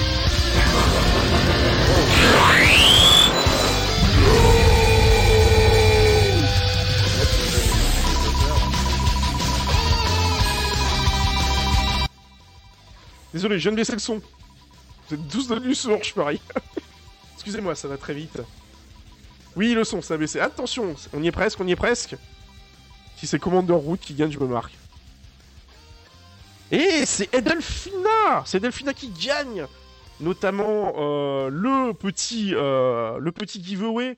Donc je euh, vais lancer le petit cooldown. Désolé pour le son, je pensais pas que ce serait aussi fort quand j'avais fait le test.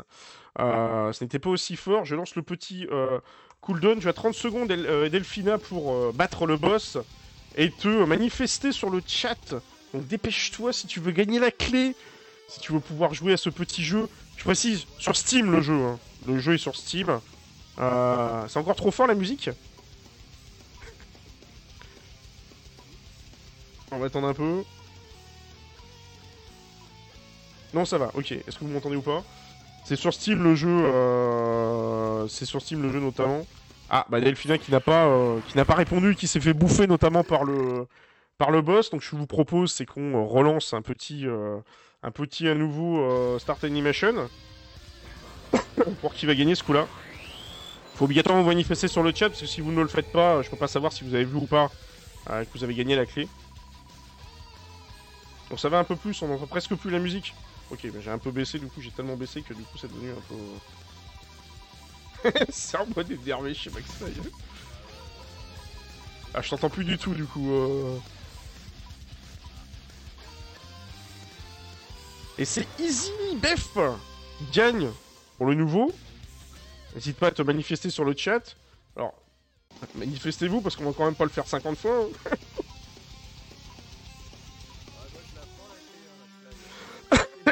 Sinon, oui, je la donne au prochain. Hein. Sinon, je la donne au prochain qui part sur le chat.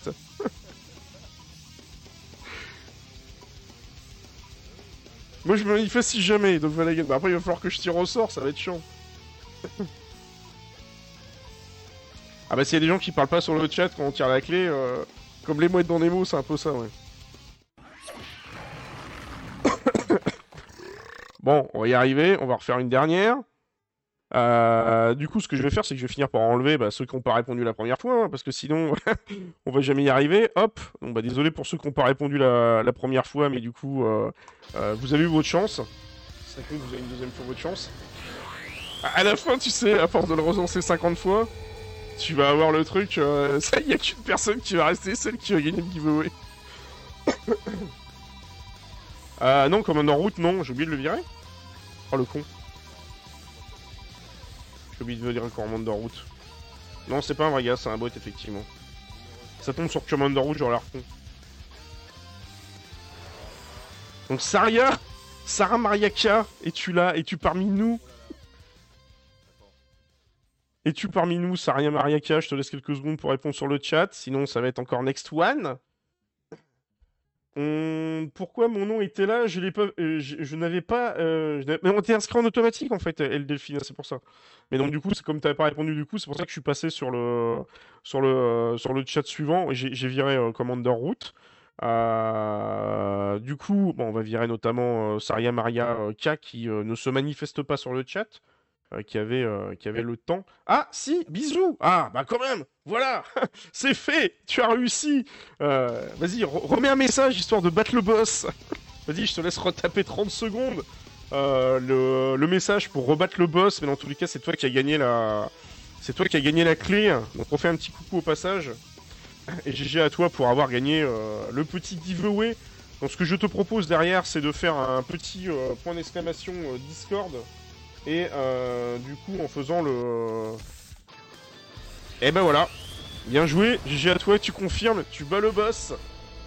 Et voilà, tu me fais un petit point d'exclamation Discord, tu rejoins sur le Discord, et juste après le live, euh, je te prêt et je te passerai la clé du coup euh, du petit jeu Cosmotir, donc GG à toi. précision quand même, il s'agit d'un jeu sur Steam et sur PC, hein, je tiens quand même à préciser. donc j'espère que tu as Steam et j'espère que tu es sur PC.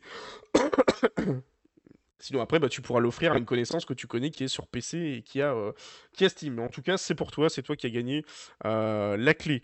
Et du coup, euh, ce que je vous propose, oui, c'est passé. si vous cherchez, ça s'appelle Lash Tools. L-A-C-C, L-A-C HHH Tools, c'est le petit, euh, le petit outil euh, qui, euh, qui fait ça du coup sur comment dire sur pour faire les tirages au sort. J'ai bien attendre mental essayer de le trouver cet outil-là. mais voilà l'outil qui est utilisé pour, pour faire les, les giveaways. sur, sur Twitch si ça vous intéresse et que vous êtes également streamer. J'espère que je vous ai pas trop explosé les tympans parce que je pensais pas que le son serait aussi fort sur cette, sur cette merdouille. Mais c'était un tueur, Max Fly, c'est tout, faut assumer maintenant. oui, c'est un peu ça, oui. Euh, donc du coup, ce que je vous propose, c'est qu'on va continuer euh, au niveau des, euh, des, chroniques. On va passer tout de suite sur la chronique de l'Erd, qui attend le pauvre depuis... Merde Attends, moi j'étais en train de m'endormir et tout. Oh, putain, qui prévient jamais, quoi. Et puis d'ailleurs, je crois que tu as, envie notamment de, de, parler sur ta chronique d'écologie, je crois que je te dis pas de bêtises. Ça va pas parler des, des ouais, films. Ouais, parce que regarde, moi, du coup, je me suis mis à la page, je me suis dit, hop, tiens, allez, je l'ai reçu euh, vendredi. J'ai reçu le petit ah. t-shirt du Zevent 2022, ouais. Très bien, très bien. Donc, euh, ça a été compliqué de le recevoir, mais euh, il, est arrivé. il est arrivé. donc, du coup, petit jingle, et on se retrouve juste après pour la chronique de l'Erd. Tout de suite.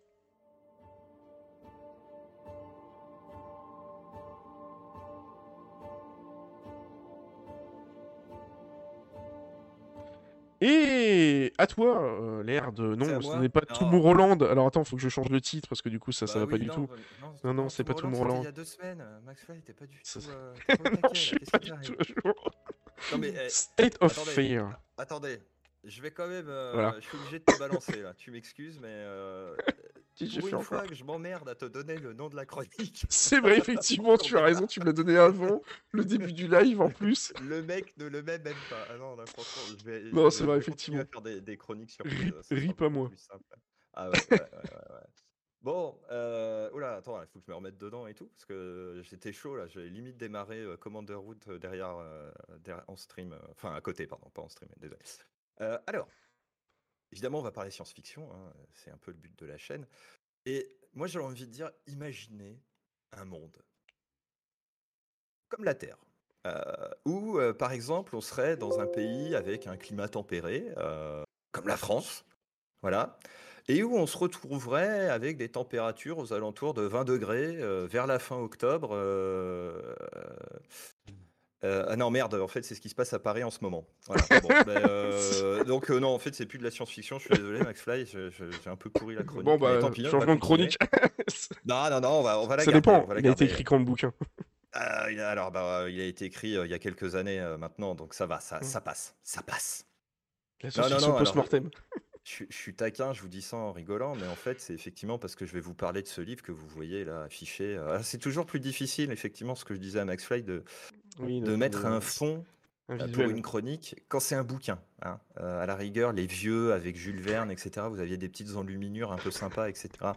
C'était facile, hein, moi j'aurais pu pomper les images et les mettre là, sauf que ben là, à part vous foutre la, jaquette du livre et puis la tête du mec qui l'a écrit, euh, qui effectivement, comme le dit Doug Balagan, ressemble à Hollande en plus maigre avec plus de cheveux. C'est vrai qu'il y a un air maintenant que tu le dis. Merde. Incroyable. Bon, en tout cas. Notre ressemblance euh, avec la réalité est purement fortuite. C'est ça. Je vous présente euh, Jean-Michel Crichton, également connu sous le nom euh, anglais correctement prononcé en anglais de Michael Crichton. Mm. Alors là où je suis évidemment un mec très mauvais. Petit hein, boutin, De quoi? Il a écrit quelques petits livres. il a écrit quelques petits bouquins. On, va effectivement le voir dans quelques instants. Et alors, pour montrer à quel point je suis un mauvais chroniqueur, c'est que ce mec-là, il est né la semaine dernière, pendant. J'aurais fait la chronique la semaine dernière, j'étais bon, parce qu'il est né le 23 octobre 1942. On aurait pu fêter ses 80, euh, ses 80 ans de, naissance. Voilà. Et euh, par contre, bah, je peux pas le faire pour la chronique d'après parce qu'il est mort un 4 novembre en 2008. Et euh, là, pas de bol parce que du coup, le 4 novembre, c'est jeudi. Bref, j'ai encore foiré mon créneau. Peu importe. Donc, Michael Crichton, pour parler de lui, effectivement, c'est un auteur américain qui a aussi été réalisateur. Euh, ça, tout le monde ne le sait pas, mais on, va en parler. Bon, alors, comme tu le disais, Max Fly, ce mec-là est un peu connu. Euh, il a vendu à peu près 200 millions de livres dans le monde. En plein de langues. Euh, une douzaine de ses romans ont été adaptés au cinéma ou à la télé. Et c'est plutôt un des grands du, du, genre techno-thriller, donc évidemment de SF, puisque qui dit techno-thriller dit anticipation et dit science-fiction. Je ne vais pas vous refaire le truc qu'on avait fait la dernière fois.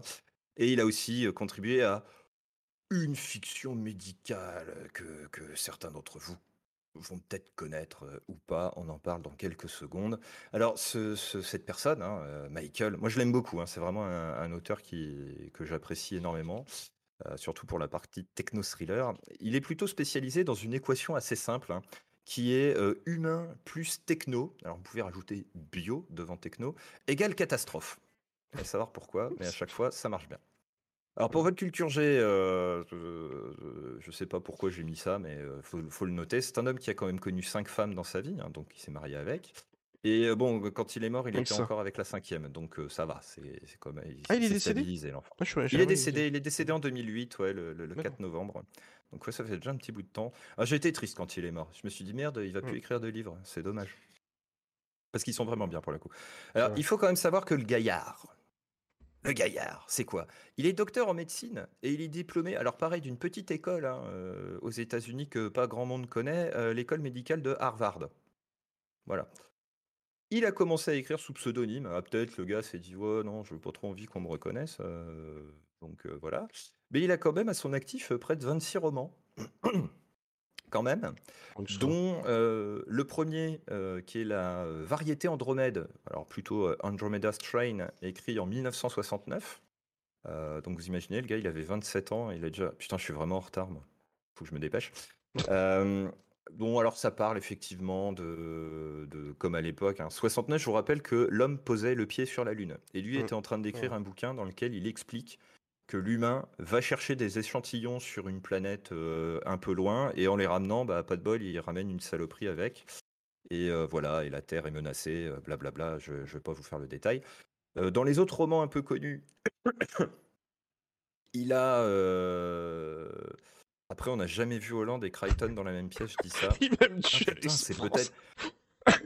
C'est peut-être Hollande, c'était le Clark Kent et, C'est le fils caché de François Hollande. et, et Crichton, c'est Superman. Incroyable. Ou alors il, il est- il a fait semblant de mourir et il s'est lancé en politique en France. Malin, le gars. Euh, Le plot twist. Le twist de fou, c'est clair. Ah bah c'est sûr que comparé au plot twist de, de Minority Report dont on parlait la semaine dernière, on est, on est quand même un cran au-dessus. hein.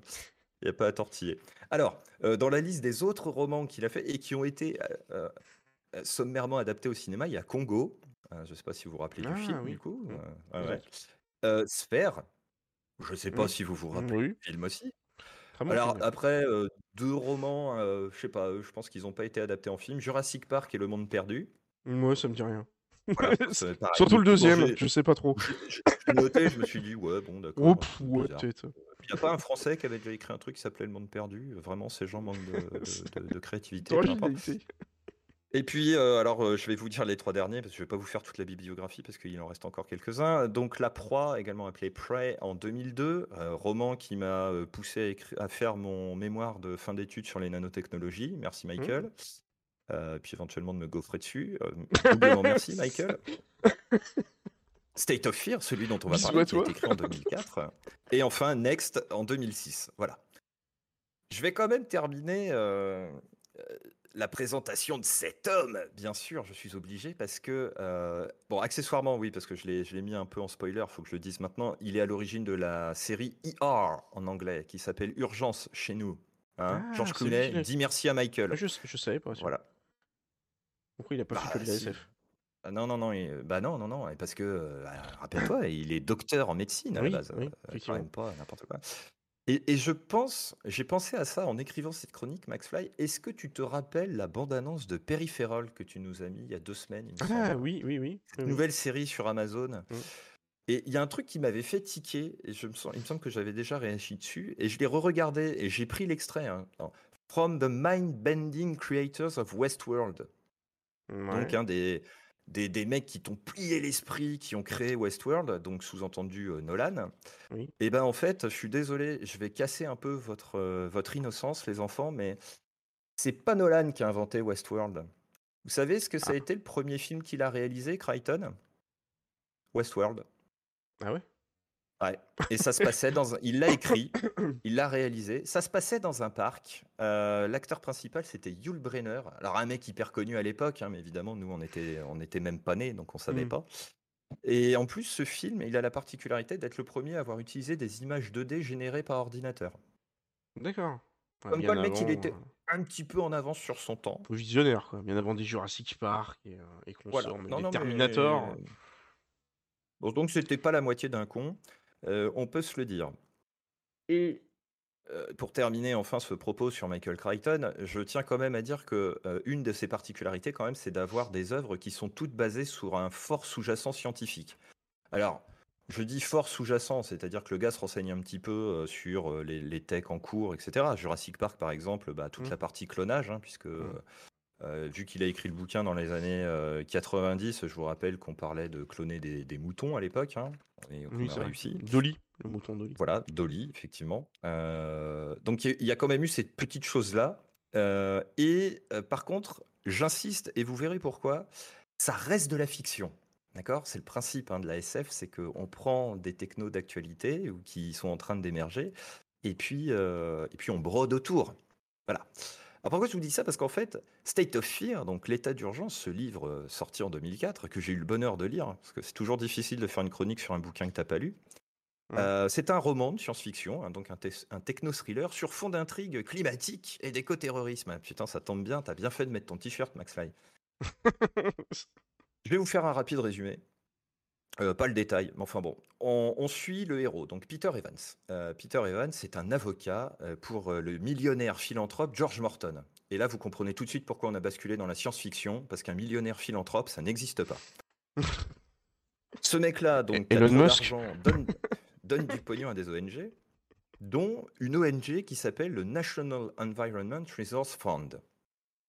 Le NERF, si tu fais l'acronyme. ça part quand même pas bien.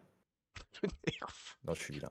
Ensuite, il faut savoir que le patron de ce nerf, il s'appelle Nicholas Drake. Alors, je veux pas faire des liens bizarres avec le jeu Uncharted où Drake est un voleur, ou avec SC où Drake est plutôt spécialisé euh, pour la piraterie. C'est vrai, Mais bon, j'ai envie Mais de il y a dire qu'un nom comme ça, ça part pas bien. c'est clair. D'autant que euh, Morton, ce brave euh, philanthrope millionnaire, ou millionnaire philanthrope, mettez ça dans le sens que vous voulez, euh, il commence à avoir des doutes sur le fait que Drake serait en train de détourner des fonds à des fins un peu illégales. Voilà. Et Morton décède et notre héros, là, Peter Evans, se retrouve un petit peu embrigadé, bien malgré lui, dans une intrigue incroyable, mêlant écoterrorisme, etc. Il est rejoint par des soi-disant des étudiants du MIT, mais en fait, c'est des flics sous couverture qui traquent les membres d'un truc qui s'appelle le Earth Liberation Front, acronyme ELF. Donc, je sais pas, mais moi, des mecs qui se prétendent être du MIT et qui chassent des elfes, je pense qu'ils ont un peu abusé des substances qu'ils ont réussi à créer là-bas. Encore une fois, c'est douteux. Ils viennent euh, avec des nerfs. Ouais, je- entre- des nerfs qui chassent des elfes, enfin je sais pas trop, c'est plutôt des arcs et des arbalètes, mais bon, peu importe. Euh, en gros, ce elfe veut déclencher des attaques climato-environnementales, hein, je, je le mets entre guillemets, en parallèle d'un grand sommet que Drake a organisé. Alors un sommet pour sensibiliser effectivement au fait que le monde et le climat sont en train de foutre le camp et qu'il serait peut-être temps de se tirer les doigts. Hmm. Comme de par hasard, euh, les deux seraient liés, que ça n'étonnerait personne. Et euh, bon, Drake est officiellement un méchant, très bien. Alors, je vous passe évidemment toutes les intrigues, mais c'est vachement bien foutu. hein. Moi, je peux vous dire que le roman, je l'ai lu, euh, je lis assez vite, mais je, je crois que je l'ai bouffé en 3-4 soirs, hein, guère plus, euh, tout en bossant à côté. De pages à peu près hein Je Euh, sais plus, il est dans ma bibliothèque, il faudrait que je le ressorte euh, pour te dire, mais euh, je j'ai pas regardé. Ça Mais va je, Ça va pas être le Seigneur des Anneaux, quoi, si tu le fais en 3-4 Ouais, si, soirées. euh. si, si, mais j'ai pas dormi en fait. Ah, Euh, ça, Ah oui, ça pouvait m'arriver à une époque de pas dormir. C'est quand j'étais jeune et frais, tu sais. Je, Il y a- y bien, longtemps, dans une euh, galaxie lointaine, très lointaine. Dans- Voilà, il y a longtemps, bien longtemps, dans une. euh, Oui, parce qu'en plus j'étais au Gabon quand je l'ai lu, donc dans un pays lointain, très lointain, ça marche. Euh, Bref, les héros et ses le héros et ses alliés arrivent à découvrir un complot euh, qui empêche une attaque, euh, mais une saloperie sans nom, parce que j'ai pas dit, mais évidemment le elfe, ce sont des éco-terroristes. Ils veulent sensibiliser à la cause. Après, s'il y a plein de morts, ils s'en foutent. C'est pas leur problème. elfes éco-terroristes. Voilà, ah bah, les elfes, les elfes noirs, du coup, peut-être, si on, Oui, c'est en vrai, étant au effectivement. lord. Oui, bien vu, voilà. effectivement, oui. Et oui, et oui. Ils sont pas tous gentils, les elfes, rappelez-vous. hein. C'est vrai, effectivement. Euh, donc bref, ils arrivent à découvrir un complot, ils empêchent un véritable cataclysme qui devait coïncider avec la fin du fameux sommet euh, pour l'environnement de, Drake, et puis voilà, happy ending, et puis les héros rejoignent euh, une ONG. Alors je vous dis pas le super plot twist de la fin, mais on l'a un peu dit avec Michael Crichton qui se serait reconverti en Hollande après avoir fait semblant de mourir. Euh, mais les héros rejoignent une nouvelle organisation non gouvernementale qui, pour le coup, n'a pas de conflit d'intérêt et est clairement euh, propre, propre, propre. Bon, voilà. Donc ça, c'est pour le roman. Après, son vrai intérêt, c'est qu'il y a eu une polémique, mais sale autour. Pourquoi? En fait, à la fin du roman, Crichton écrit euh, une espèce de postface dans laquelle il explique que euh, pour écrire State of Fear, il a forcément été obligé de se documenter un petit peu, parce que bah, c'est toujours un peu mieux. hein. Quand tu fais de l'anticipation, il faut être un peu crédible quand même. Euh, sinon, tu fais de la science-fiction qui se passe en 2952, par exemple, Mm. où ta, ta montre n'ouvre plus ta bagnole, mais bon, ça c'est un autre sujet. Et donc, il a expliqué sa démarche en fait pour construire le roman, et il dit que voilà, sur toutes les études qu'il a lues, effectivement, euh, il n'a pas été en mesure de se prononcer sur la véracité du dérèglement climatique, des bénéfices ou inconvénients qu'il pouvait amener, et, euh, et que du coup, il se positionnait pas. Voilà, mais qu'il avait effectivement retranscrit euh, des informations un peu pêle-mêle dans cette postface pour voir, bah oui, effectivement, les températures augmentent, mais surtout dans les grandes villes, puis il y a des endroits où ça se refroidit plutôt. Enfin, des, choses qui montrent que effectivement c'était un peu le bordel à l'époque et on n'arrivait quand même pas trop à se mettre d'accord. Là aujourd'hui, je pense que le consensus est un peu plus généralisé, mais Oui. bon, peu importe. Et du coup, Euh, il y a pas mal de gens de la communauté scientifique qui lui sont tombés sur la tronche, euh, mais en mode un peu énervé, quoi, euh, en disant euh, le mec a rien compris à ce qu'on a fait, Mais c'est qui ce il a con? complètement, il, il est complètement, il a pris nos résultats, il les a complètement transformés, il en a fait des trucs anti, enfin climato-sceptiques, etc. Enfin bon, des trucs complètement dingues. Vous avez un mec comme Mike Salen, alors je ne sais pas qui est ce gars-là, mais peu importe. Il a écrit, euh, je vous le traduis directement parce que je me suis pas fait chier à réécrire la citation, sinon c'est pas drôle. Euh, le dernier blockbuster de Michael Crichton, donc euh, État d'urgence, je suis désolé si je fais des bêtises, hein, je le traduis directement de l'anglais, est également sur le thème du réchauffement global. Et il est capable, a priori, de tromper les gens qui sont pas très au courant. Voilà. Même si c'est un travail de fiction, quand même, Oui. euh. Crichton utilise des notes de pied de page et puis des appendices, euh, des annexes donc, euh, qui euh, donnent clairement l'impression d'une autorité scientifique. Alors moi je suis désolé, hein, euh, j'ai fait un mémoire sur les nanotechnologies, j'ai fait des notes de pied de page et puis j'ai fait euh, également euh, tout un tas d'annexes pour expliquer ma démarche. Euh, je ne suis pas docteur en nanotech, hein, donc le mec qui croit tout ce que je lui Bah ouais. raconte, Bah, et puis, je sais ah, pas, je tu, tu, quand même tu, euh, tu, tu publies ça dans des revues scientifiques, c'est quand même validé par des pairs, etc. ah, C'est un peu comme si. de lecture, tout à fait, C'est ouais. ça, c'est un peu comme si tu disais euh, The Mind High Castle, là, dont tu parlais la dernière fois. C'est comme ça que tu disais qu'il y avait un mec qui disait Oh, C'est un bouquin d'histoire Mais en fait, ils nous ont ça. trompés Ils nous ont menti moment, sur la fin de la Seconde Guerre mondiale fiction, les gars C'est fiction Et c'est quand même allé très loin. Science-fiction Ouais. Donc là, il s'est déjà, il s'est déjà pris une bonne shitstorm. Alors à l'époque, ça se passait pas sur Twitter, ça se passait dans la presse.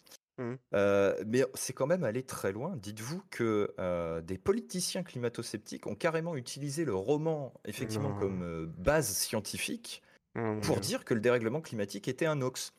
Eh, par exemple. il a dit Il a raison, vu à la télé Hum Ah non, mais c'est ça. Et en fait, vous avez donc un sénateur américain, Oh Jim. Inhofe, qui a dit un jour que c'était la plus grosse farce qui n'avait jamais été euh, imaginée contre le peuple américain. Et il a dit qu'il fallait absolument lire État d'urgence pour en avoir la preuve. Et c'est allé tellement loin qu'ils ont convoqué Crichton pour témoigner en septembre 2005 devant le comité sénatorial sur l'environnement et les travaux publics. Vous dire à quel point Oh les mecs sont Dieu. partis euh, Oh là là là. hyper perchés, quoi.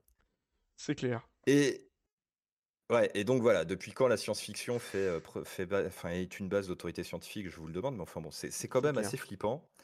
Euh, et finalement, alors, je, je conclurai euh, cette chronique qui commence déjà à durer un petit peu, euh, sur quand même une réaction d'un autre politicien qu'on connaît tous, hein, Al Gore, qui est quand même, en termes de, Oui, de oui, climat, oui. un peu le chevalier blanc. Hein, euh, parce que je vous rappelle que ce mec est à l'origine de Une vérité qui dérange. Regardez-le si vous l'avez pas vu, vous allez voir, effectivement, c'est assez dérangeant. Un docu-fiction, on va dire. Un docu, ouais, un docu, ouais, voilà, un docu-fiction pour les, les climato-sceptiques. Exactement.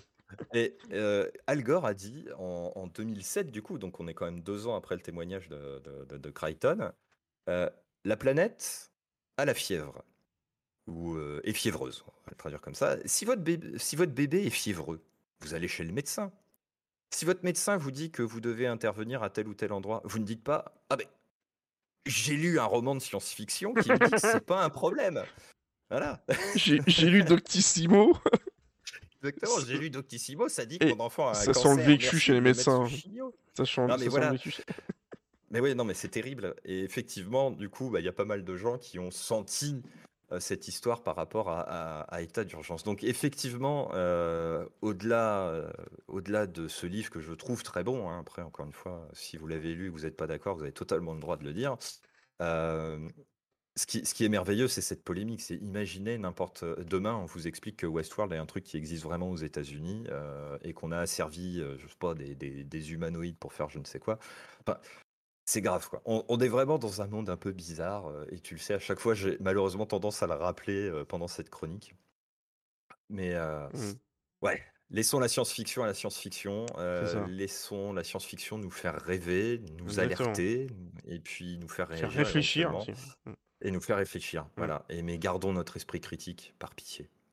C'est clair, clairement. Ouais, franchement, belle, belle chronique. Et je, je, je connaissais pas du tout ce, ce livre, mais comme quoi, effectivement, c'est vrai que des fois, ça peut vraiment partir à loin et comment les médias peuvent, euh, s'accaparer les trucs et te sortir des, des, inepties pas possibles. C'est-à-dire, ça me fait, ça me rappelle juste une petite, une petite aparté. Je sais pas si vous avez vu ce qui s'est passé. Il y a Elon Musk qui a enfin réussi à racheter Twitter. Euh, qu'il y a des, euh, des, des, gens qui, euh, qui ont trollé les médias en faisant croire qu'ils sortaient des bureaux de Twitter avec des cartons et, et qui s'étaient fait virer justement par, par Elon Musk et tout, comme étant un petit peu la charrette enfin d'arrivée euh, de, Musk. Et en fait, euh, Elon Musk s'est foutu de la gueule des médias qui ont tous retweeté ça en disant que c'était véridique. Les mecs n'ont même pas vérifié euh, le nom des personnes. Et en fait, le nom des personnes, je crois que c'était un acronyme qui était limite, je vais pas vous le faire en entier, mais c'était Lèche, Ma, vous avez compris. et en fait, tu prenais les deux prénoms des personnes et collé, ça donnait ça. du coup, les, les, les journalistes n'ont même pas vérifié cette info, qui sont quand même des professionnels.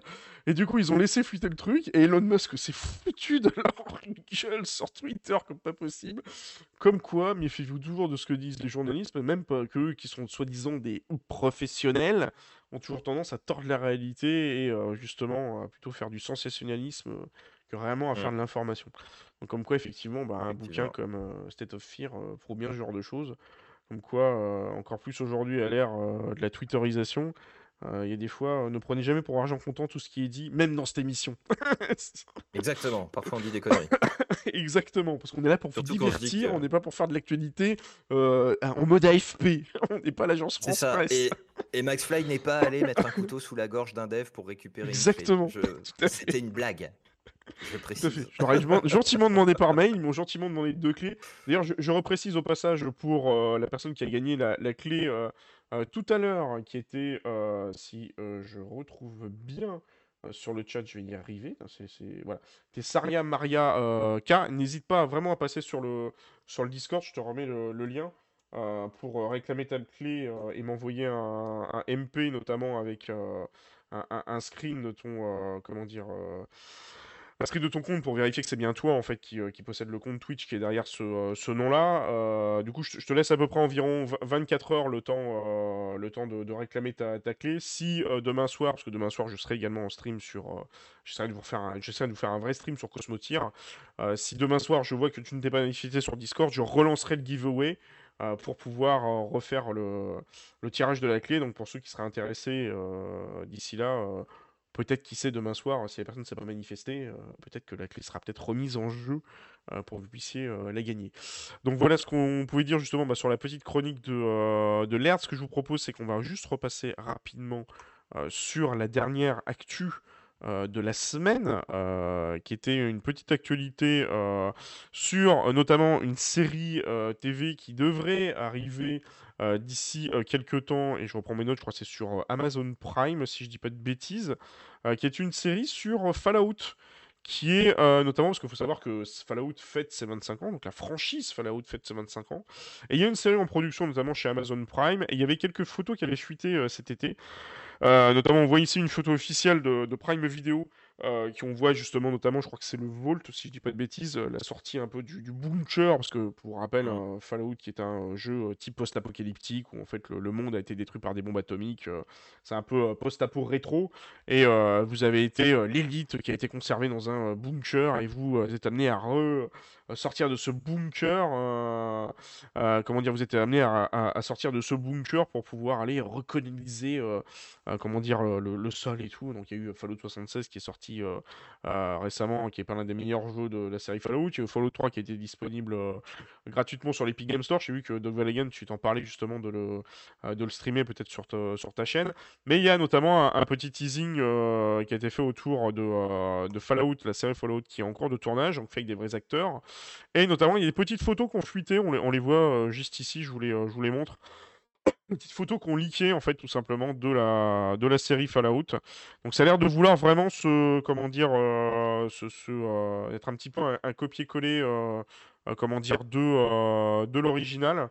donc à voir ce que ça va donner, on ne sait pas encore pour l'instant le, casting au niveau des, des acteurs, mais là on reconnaît effectivement le, fameux, le fameux bunker avec ce côté un petit peu déjanté et tout. C'est euh, bon, hormis la lumière qui évidemment sera peut-être pas la lumière. Tout ça, vous voyez, ça c'est la lumière brute de décoff. Après, vous avez 50 filtres qui sont passés, ce que j'appellerais limite des filtres Instagram, qui donnent un peu le cachet un peu plus sombre et tout, euh, parce que c'est pas aussi éclairé que ça dans les euh, dans les abris. Euh, du coup, on voit, un petit peu les, les, extérieurs. Je suis curieux de voir ce qu'ils vont mettre comme comme type de bestiole et tout, parce que quand même pas mal de, de bébêtes. et on voit la sortie justement du mmh. du Volt qui est qui est juste là, avec les, les studios. C'est quand même c'est assez bien ce genre de, de photo un peu leak parce qu'on voit vraiment la vache. T'imagines le boulot qu'ils doivent faire pour mettre ces décors en place? Putain, les mecs, mais ils doivent bosser pendant des semaines et tout, quoi. Ah, les, décorateurs, c'est un métier qui est, sous-évalué hein, dans le cinéma. Enfin, C'est clair. surtout maintenant que tu as les fonds verts, mais à l'origine, c'est c'est quand même hyper impressionnant. Hein. C'est ça, ouais, parce je me rappelle. Faire les affiches et tout le bordel. Et puis en plus, sachant qu'en plus, il y a des trucs. Alors, parfois, ça peut être réutilisé entre séries. Hein. On pourrait très bien réutiliser ça dans un, dans un film d'horreur et ainsi de suite. Mais par exemple, il y a certains trucs qui sont typiques de Fallout qu'on ne pourrait pas réutiliser ailleurs. Quoi. Donc euh, effectivement, oui, comme tu parles, effectivement, il y a beaucoup. Euh, alors c'est moi maintenant le fond vert, c'est notamment les, fameux fonds avec les écrans et tout, donc ça coûte un peu moins cher. Mais même quand vous avez les, fonds d'écran en background qui vous permettent de, simuler un peu euh, l'extérieur et un peu certains biomes et certains décors, notamment on le voit pas mal dans Star Wars Endor, ça ne vaut jamais en fait un vrai décor réel et souvent en fait c'est mixé avec un vrai décor réel au sol sur des points extrêmement près. Donc c'est donc du coup, franchement, honnêtement, c'est vrai que... Enfin, je, vais peut-être rajouter je t'ai coupé du coup par rapport à ce que tu voulais dire sur les, euh, sur les gens qui euh, bossent au niveau des, euh, des décors dans le, dans le cinéma.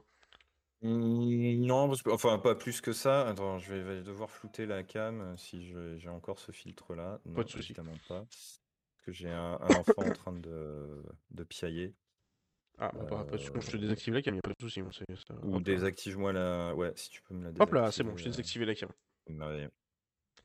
Je, reste là, je ferai la petite voix. C'est Dieu qui te parle, McFly. Écoute bien.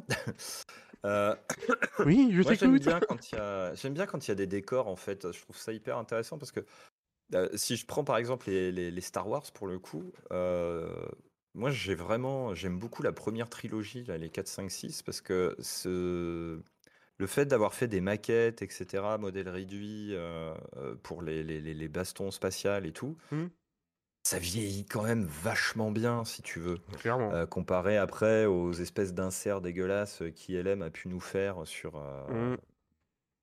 sur Tatooine ou des, des, des, d'autres ah scènes comme ça. oui. Dans les Ouais. épisodes 4, 5, 6 Master. et- exactement. Et en fait, je, suis- je suis d'accord avec Doc Weilagan, c'est si tu foires tes décors, euh, tu, tu foires ta série. C'est vrai.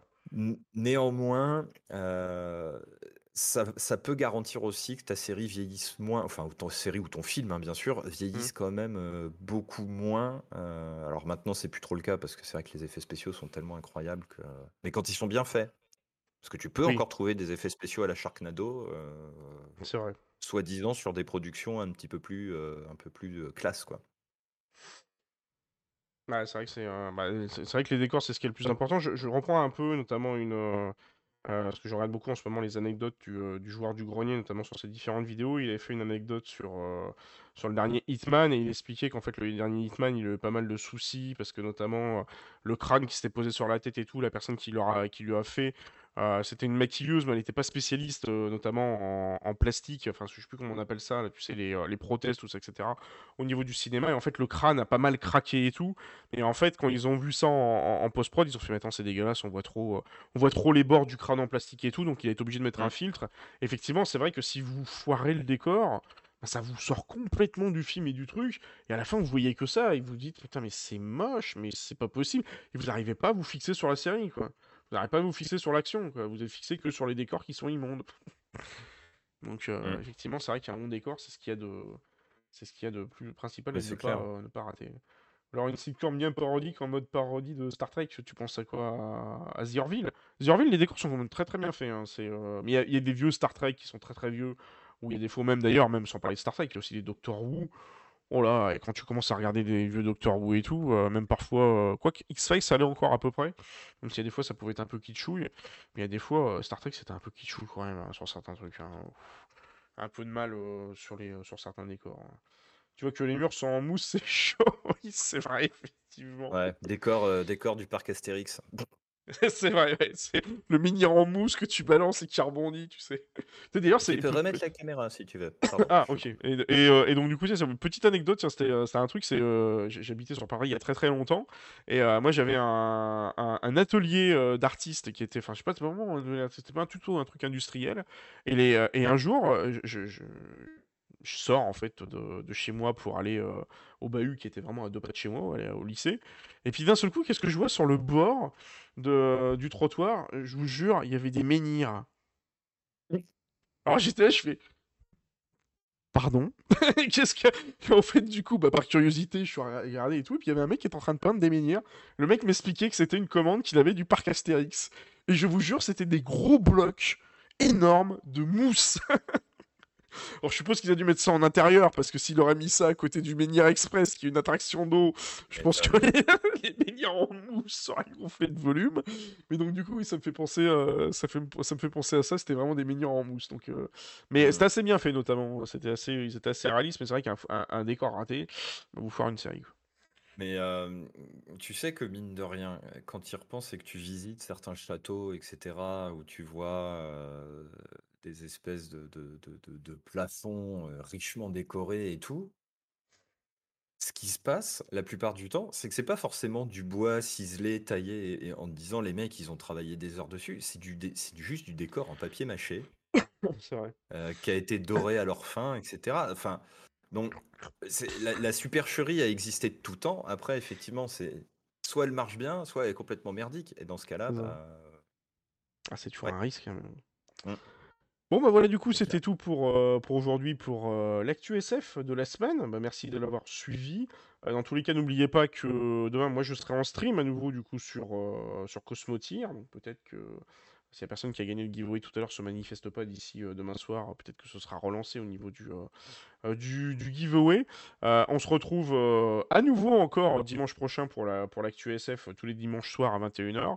Jeudi prochain également pour, pour du gaming, donc lundi et jeudi prochain pour du gaming. Et toi, l'air de ton côté, au niveau de ton planning, tu seras. eh bien, écoute, normalement, je serai effectivement en stream mardi soir.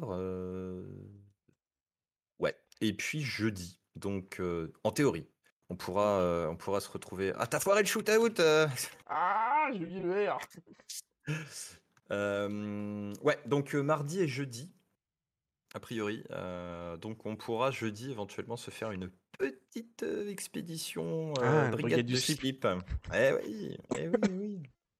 Oui, ouais, c'est vrai qu'effectivement, ouais, ça, serait, ça serait pas mal. C'est bon, du coup, j'ai pas raté le, le shoot-out. Vous avez la, la chaîne de l'air. Donc n'hésitez pas à le passer le voir. Euh, tu fais euh, justement tu fais du gaming, mais en début d'émission, souvent, enfin en début de live, tu fais pas mal de la discussion sur la sur la de l'actualité. C'est ça, c'est ça. On a, on a été euh, la semaine dernière, la thématique c'était streameuse et justice, évidemment. Ah. bah oui, avec ce mmh. qui est sorti entre lundi et mardi de la semaine dernière. Et puis, effectivement, après, on, on part. alors, Star Citizen, euh, plutôt euh, une tradition maintenant. Mmh. Euh, mais sinon, d'autres jeux, j'en ai quand même pas mal à finir, du style des Hollow Knight, Mass Effect. Les Cosmotiers Voilà, voilà, voilà, Et bah peut-être Cosmotier, ouais, ouais, ouais. Si je te dis, il faut que tu me donnes le nom du développeur. Oui, je pourrais t'envoyer le, je pourrais t'envoyer le mail si tu veux. Si ça, non, non, je, n'ai que 100 personnes dans ma commune. Je oh, fais bah, pas tente, euh, tente, ça, qui ne tente rien n'a rien. Hein. On pourrait faire un petit giveaway des familles aussi. Et ils sont intéressés parce qu'il y a pas mal de, même même Dog Valiant, ça peut t'intéresser et tout parce qu'ils ont, euh, ils ont pas beaucoup de gens qui font des, des, streams et tout sur le sur le jeu, donc ça leur intéresse toujours un peu pour faire de la publicité pour eux quelque part, hein, c'est de la publicité qui paye à pas cher. Hein. Vous, euh, c'est euh, ça, vous filez une clé euh, qui coûte à peu près 20 euros à un streamer et qui vous fait Salut Théodule, bienvenue sur le stream, bah, ça se là qu'on arrive. il, a, il, a, encore oublié que c'était à 21h. Il Ou, ah non, je sais. C'est parce qu'il a trop reculé l'horloge. Exactement. C'est que d'une heure hein, qu'on recule. Il, est 23h15, ce n'est pas 21h, Théodule. C'est pas la bonne heure. Faut surchanger ça Mais bonsoir quand même. Et bonsoir.